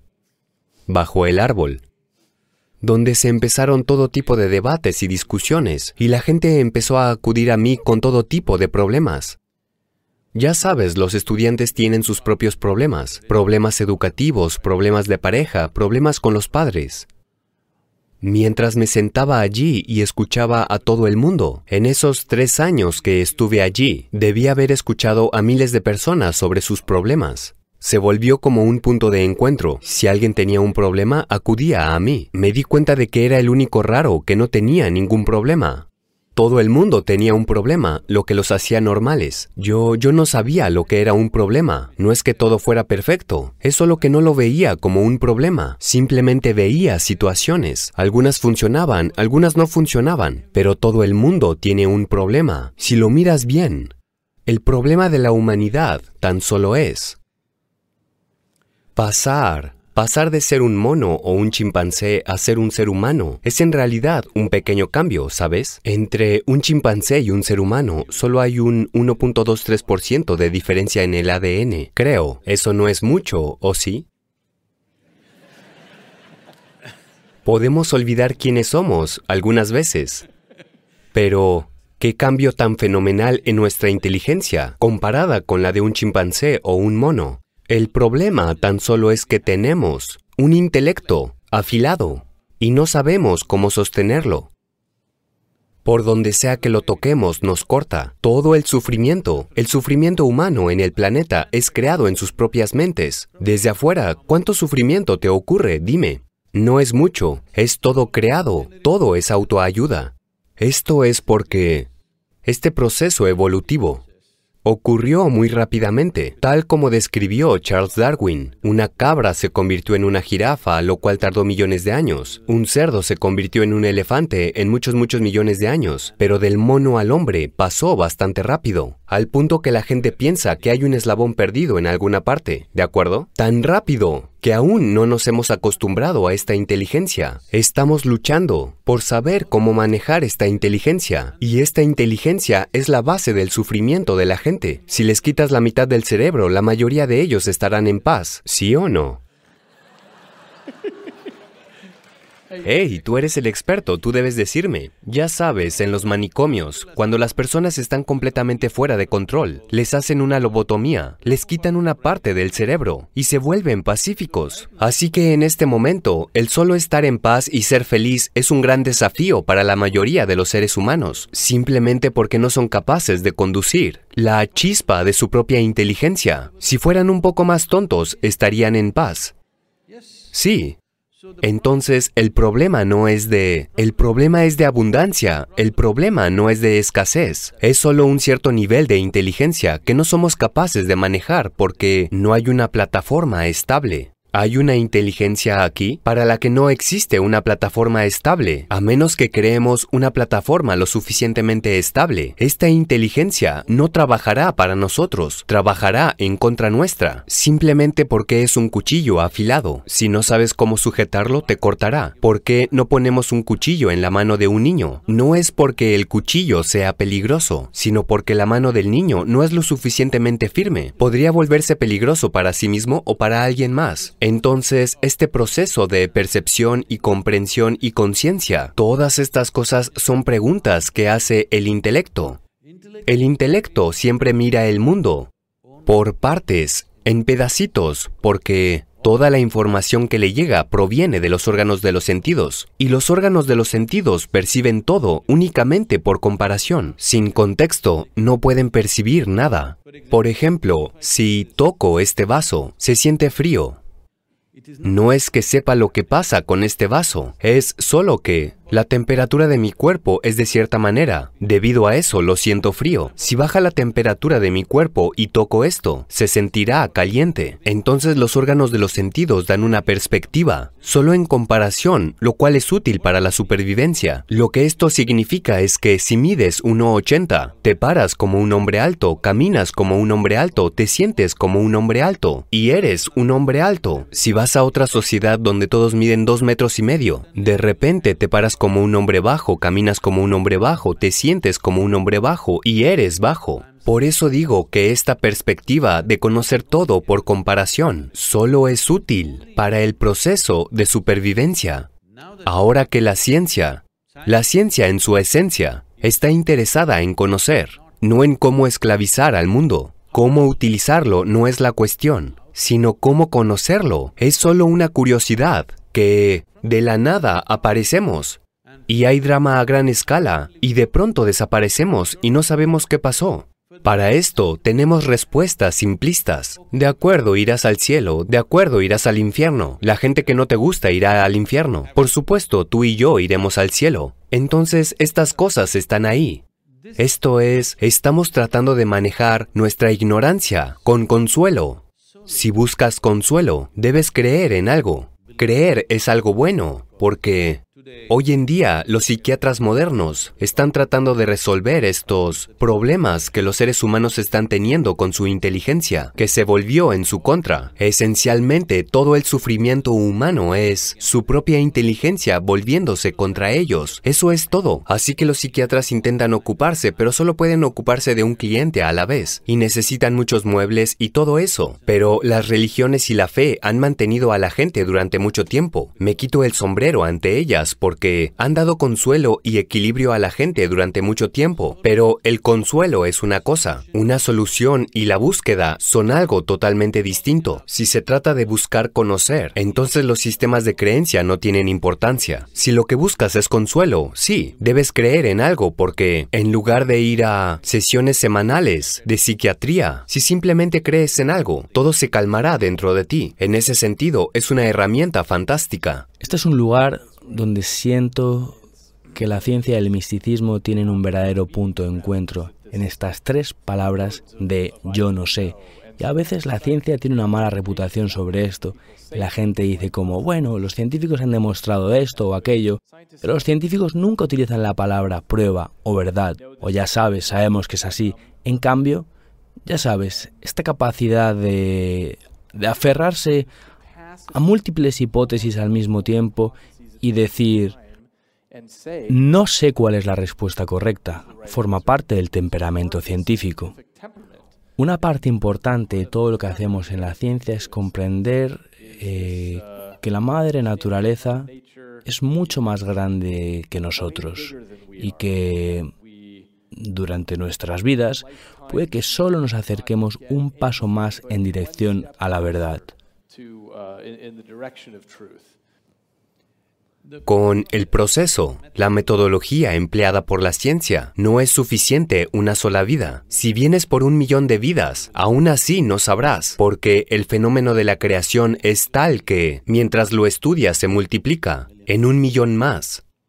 Esa es la naturaleza de la creación. Las mismas cosas pueden volverse tan complejas. Creo que eso es lo que le está pasando a la ciencia. Lo que pensaban que era una sola cosa, la investigaron. Encontraron un millón más y pensaron, está bien, tenemos un millón. Investigaron ese millón y se convirtió en mil millones. Es interminable porque esa es la naturaleza de la creación. Así que observar los fenómenos físicos y querer conocer la fuente de la creación es... Solo digo que la búsqueda es fantástica, pero la metodología solo nos traerá tecnologías útiles. Pero ¿cuántas tecnologías necesitas para vivir bien? Te pregunto. Está bien, tu iPhone S6 es suficientemente bueno. ¿Quieres el S8 mañana por la mañana? ¿Qué vas a hacer con él? Incluso con el maldito S6, la mayoría de la gente no usa el 3% de sus capacidades. ¿Sí o no? ¿Mm? La mayoría de la gente no está usando ni el 3% de la capacidad del teléfono.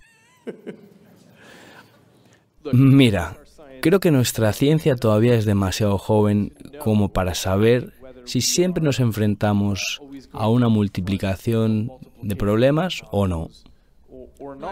No, no digo que sean problemas. P- preguntas. Habrá más cosas que estudiar, eso es todo. Sí, pero a veces la gente llama eso ciencia minúscula. Es decir, una vez que entiendes la estructura del átomo y demás, podrías medir el neutrón con una resolución cada vez más fina.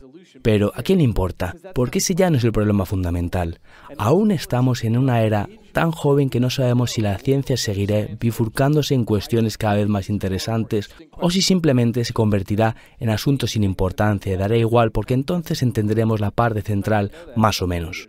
Puede que no lo sepamos hasta dentro de 100 o 1000 años, pero no estoy seguro de que estemos condenados a una complejidad infinita. No. Tal vez podamos establecer un límite muy claro no, sobre lo lo que digo es que fundamentalmente estás empleando los órganos sensoriales. Estoy de acuerdo con eso.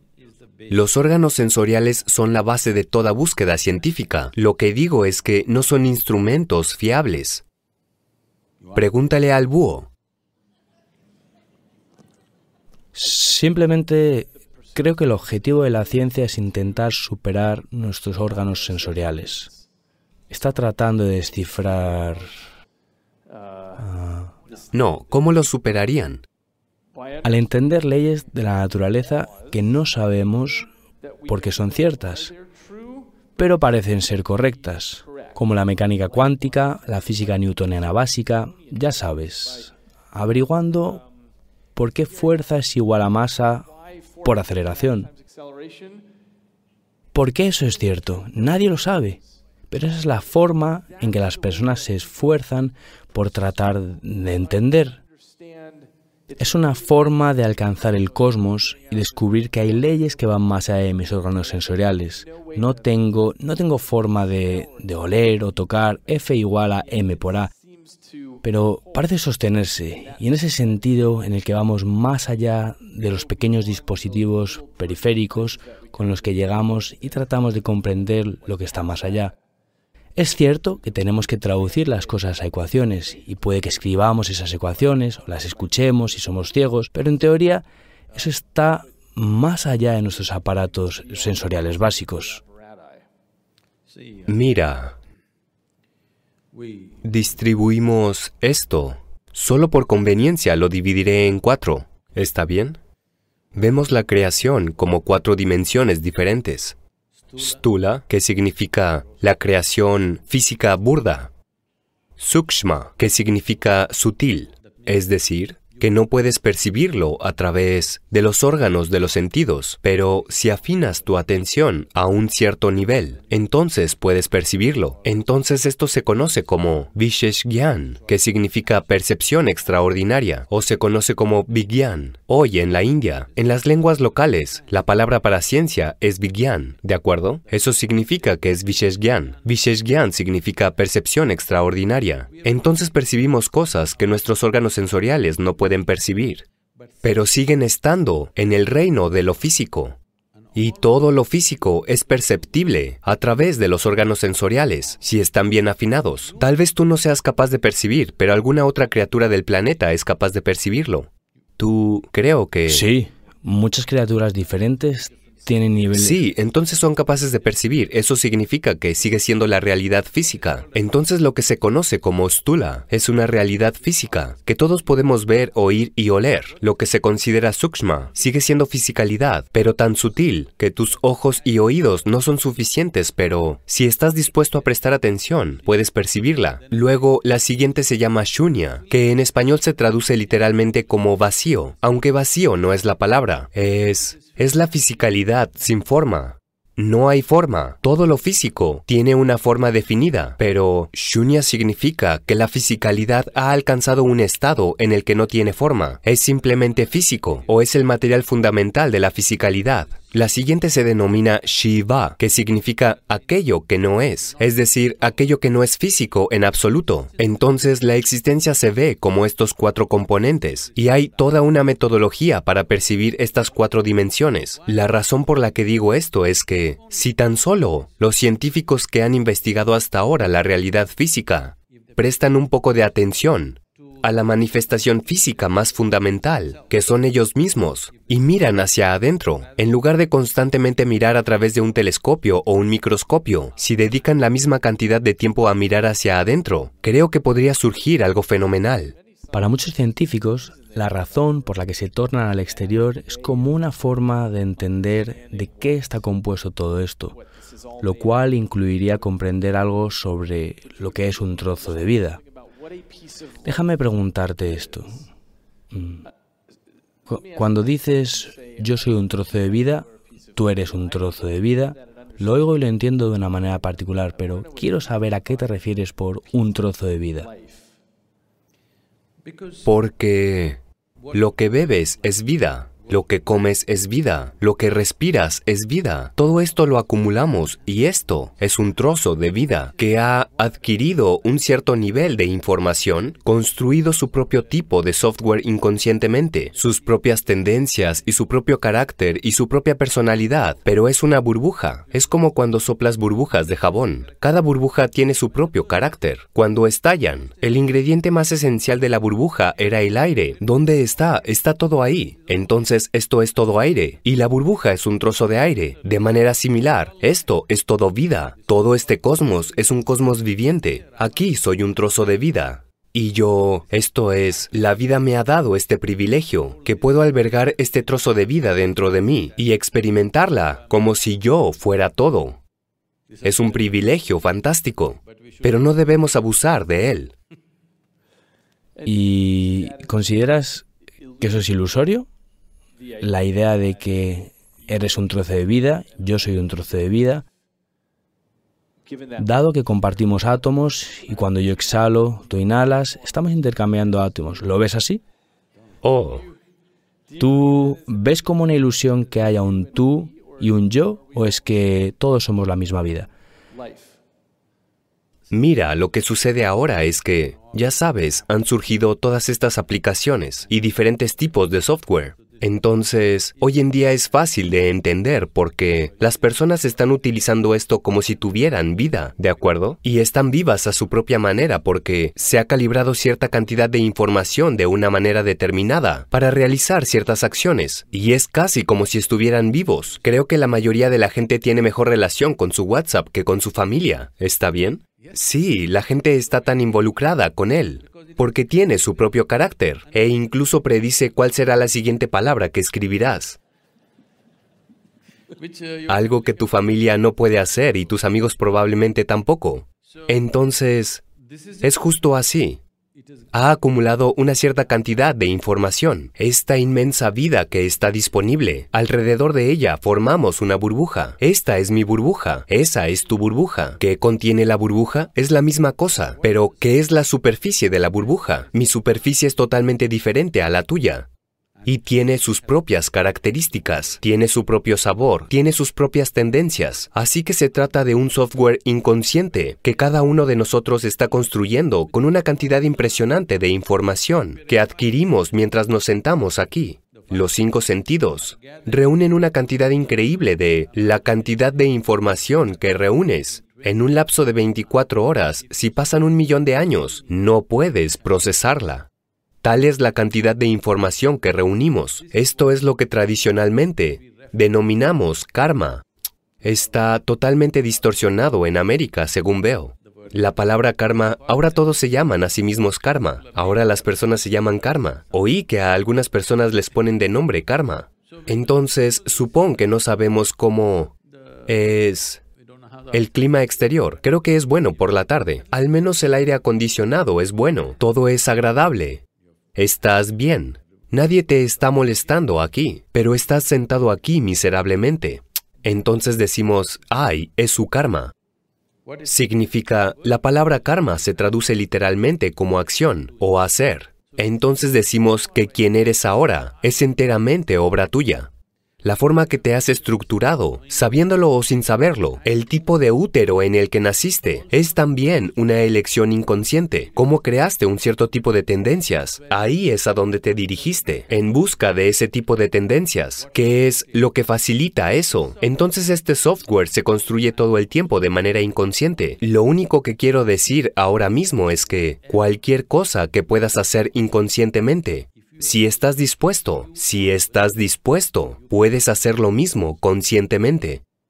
Si puedes generar tanto software inconscientemente, si estás dispuesto, puedes reestructurarlo conscientemente. Puedo mostrarte millones de personas que se reestructuran en cuestión de unas pocas semanas. Puedo mostrarte a algunas personas cuyo rostro mismo cambia de forma en tan solo 24 horas, sencillamente porque inician un cierto proceso. Por completo, toda su personalidad se modifica en tan solo uno o dos días al realizar ciertos procesos porque se alejan de su memoria genética. Existe todo un proceso. La mayoría de los indios lo han olvidado. De lo contrario, estaba presente en todas las familias. Cada vez que alguien muere o incluso cuando tus padres están vivos, existen procesos para distanciarte de tu memoria genética, porque esto es muy importante si quieres ser una burbuja única y fresca por ti mismo.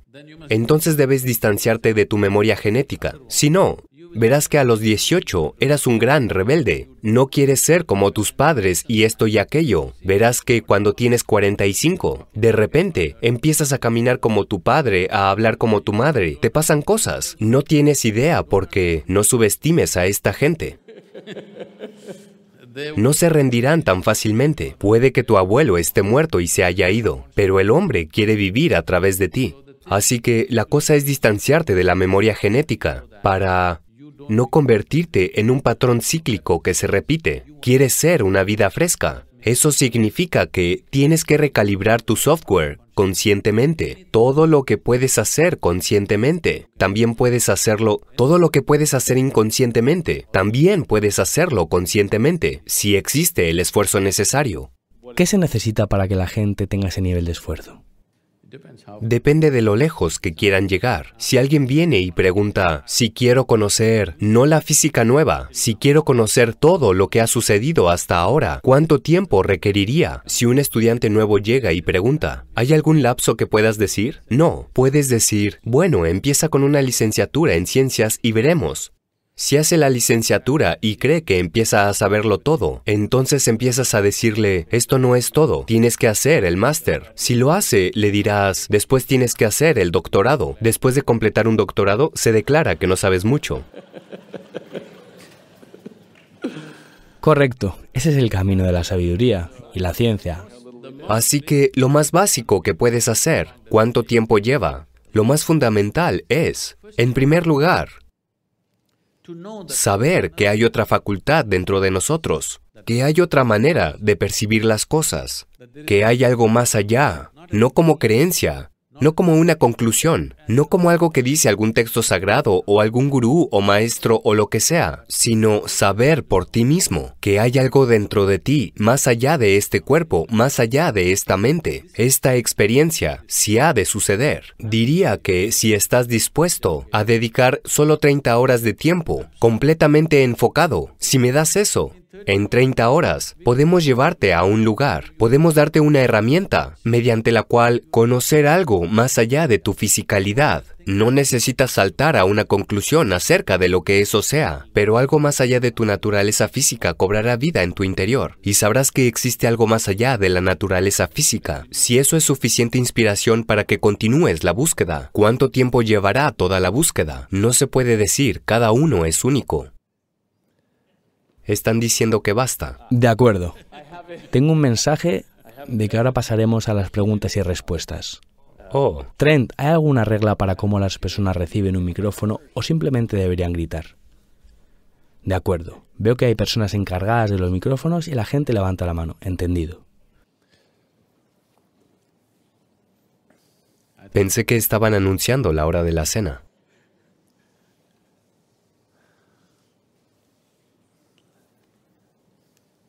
Buenas tardes, Sadhguru. Mi pregunta va dirigida a ti. He oído de ti en el pasado que para este camino de búsqueda uno necesita un gurú, necesita alguien que le muestre la luz. Así que, ¿cómo se elige un gurú? ¿Cómo sabe uno quién es la persona adecuada para llevarlo por ese camino?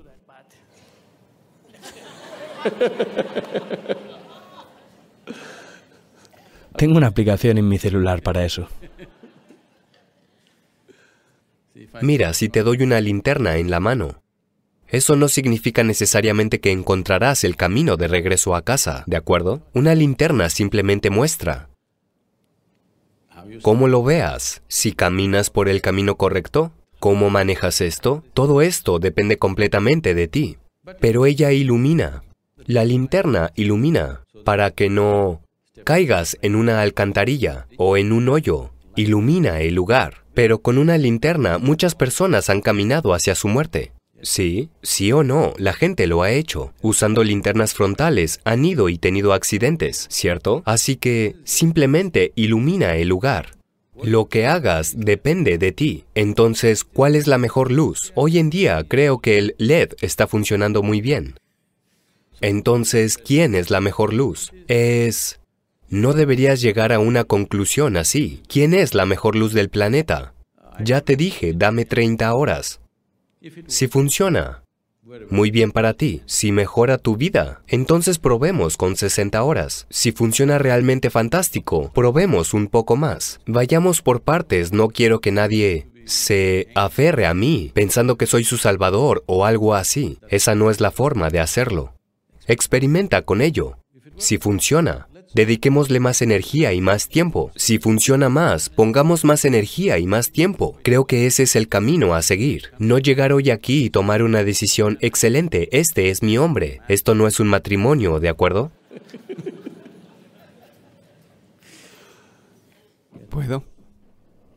Por aquí. Primero le preguntaré a David. No quiero excluir la ciencia del misticismo ni el misticismo de la ciencia, pero lo que quiero, a través de esta discusión, lo que he estado pensando, ya que dices que has observado, ¿cómo puedo... Primero tengo una pregunta para David. ¿Alguna vez has estudiado a alguien que se haya observado desde afuera como si se suspendiera dentro de sí mismo y observara? Y para Sadhguru, ¿cuál sería la mejor técnica para lograr ese nivel de inteligencia humana en el que te suspendes fuera de ti mismo y te observas? Bueno, depende de lo que entendamos exactamente por observarse desde fuera. Existe lo que se llama una ilusión extracorpórea que la gente puede tener. Es un poco complicado explicar la configuración, pero tiene que ver con usar unas gafas de vídeo y colocar una cámara detrás de ti, de modo que ves tu propio cuerpo con las gafas. Estás viendo tu propio cuerpo y ya sabes, alguien te rasca la espalda y puedes ver cómo te rascan la espalda y al mismo tiempo lo sientes, pero estás viendo tu cuerpo a cierta distancia y eso te permite que las personas a veces tengan una experiencia muy clara donde su cuerpo está ahí, pero se sienten que están aquí, dos metros por detrás. Hay un grupo de neurociencia en Europa que fue capaz de inducir esta ilusión incluso cuando la gente estaba recostada y eso les dio la oportunidad de meterlos en un escáner cerebral y medir la actividad del cerebro mientras tenían esta experiencia extracorpórea y pensaban que estaban a dos metros de su cuerpo. La neuroimagen está limitada en el sentido de que podemos decir, bueno, algunos grupos particulares de luces de Navidad se encienden cuando tienen este tipo de experiencia, pero desafortunadamente ahí es donde la ciencia se queda un poco estancada porque podemos describir las correlaciones neuronales de la experiencia subjetiva pero aún no sabemos por qué son idénticos a esa experiencia subjetiva. Entonces, la respuesta a tu pregunta es que se ha medido, pero la respuesta no es satisfactoria. Yo debo contarles mi experiencia de esto. Ya no me someto a estas humillaciones.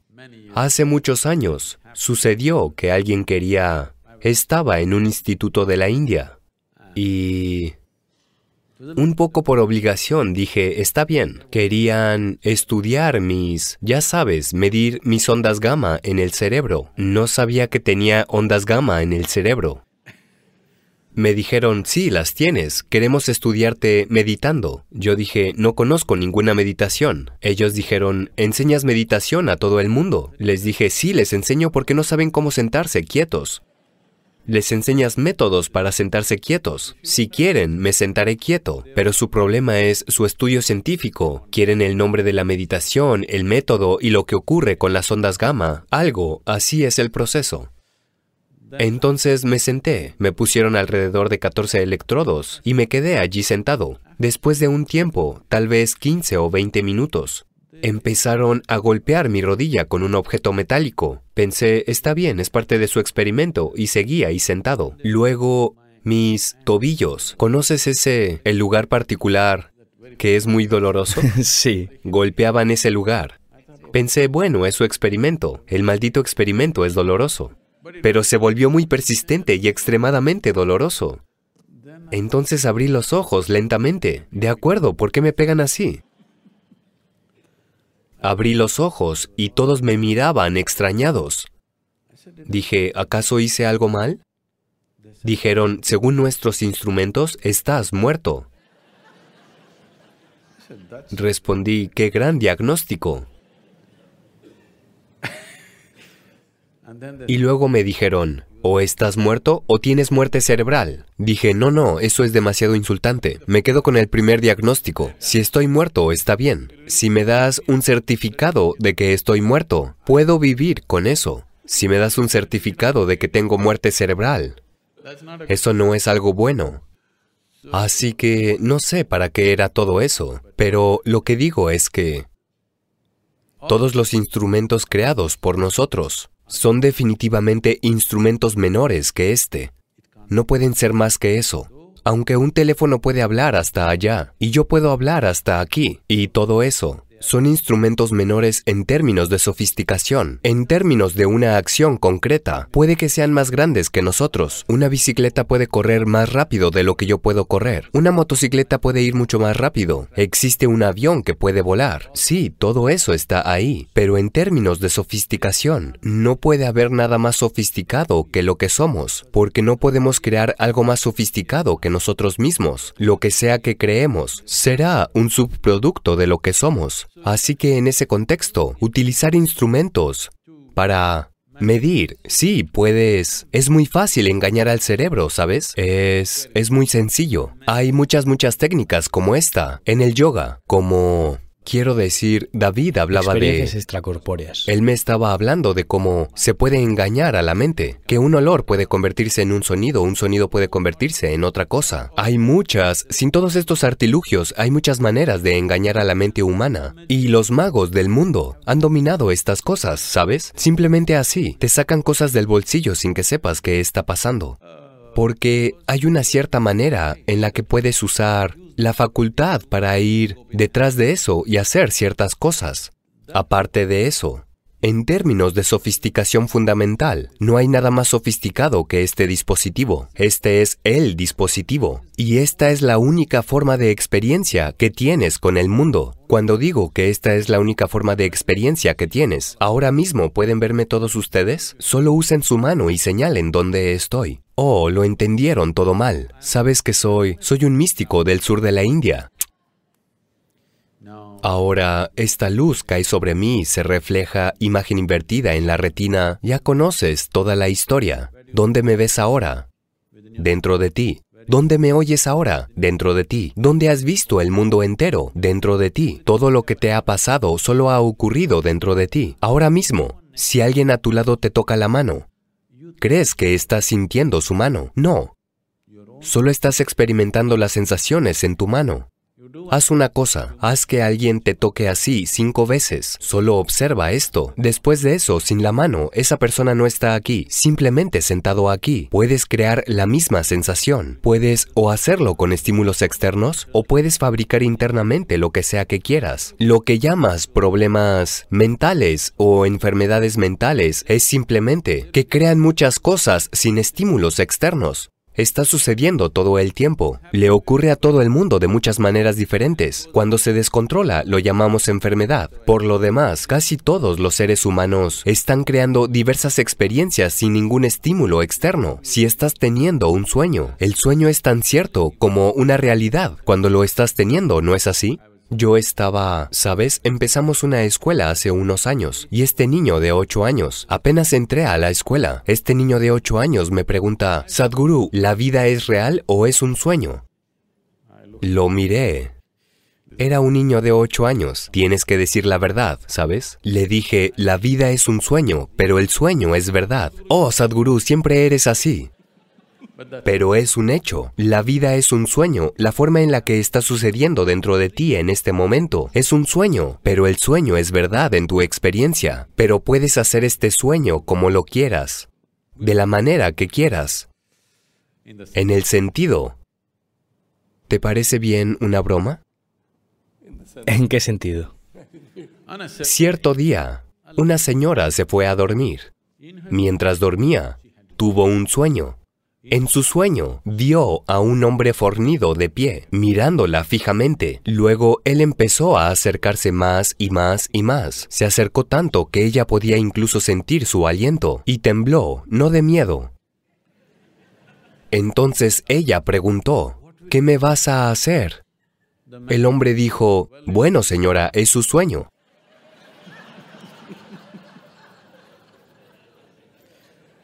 Gracias. Si quieres decir algo, por favor. Así que es tu sueño, puedes hacer lo que quieras de él. Y podemos convertirlo en un sueño fantástico para nosotros y para todos los habitantes del planeta. La ciencia y la tecnología han hecho cosas maravillosas por nosotros para mejorar nuestros sueños, pero quiero que los científicos mediten. Muchas gracias.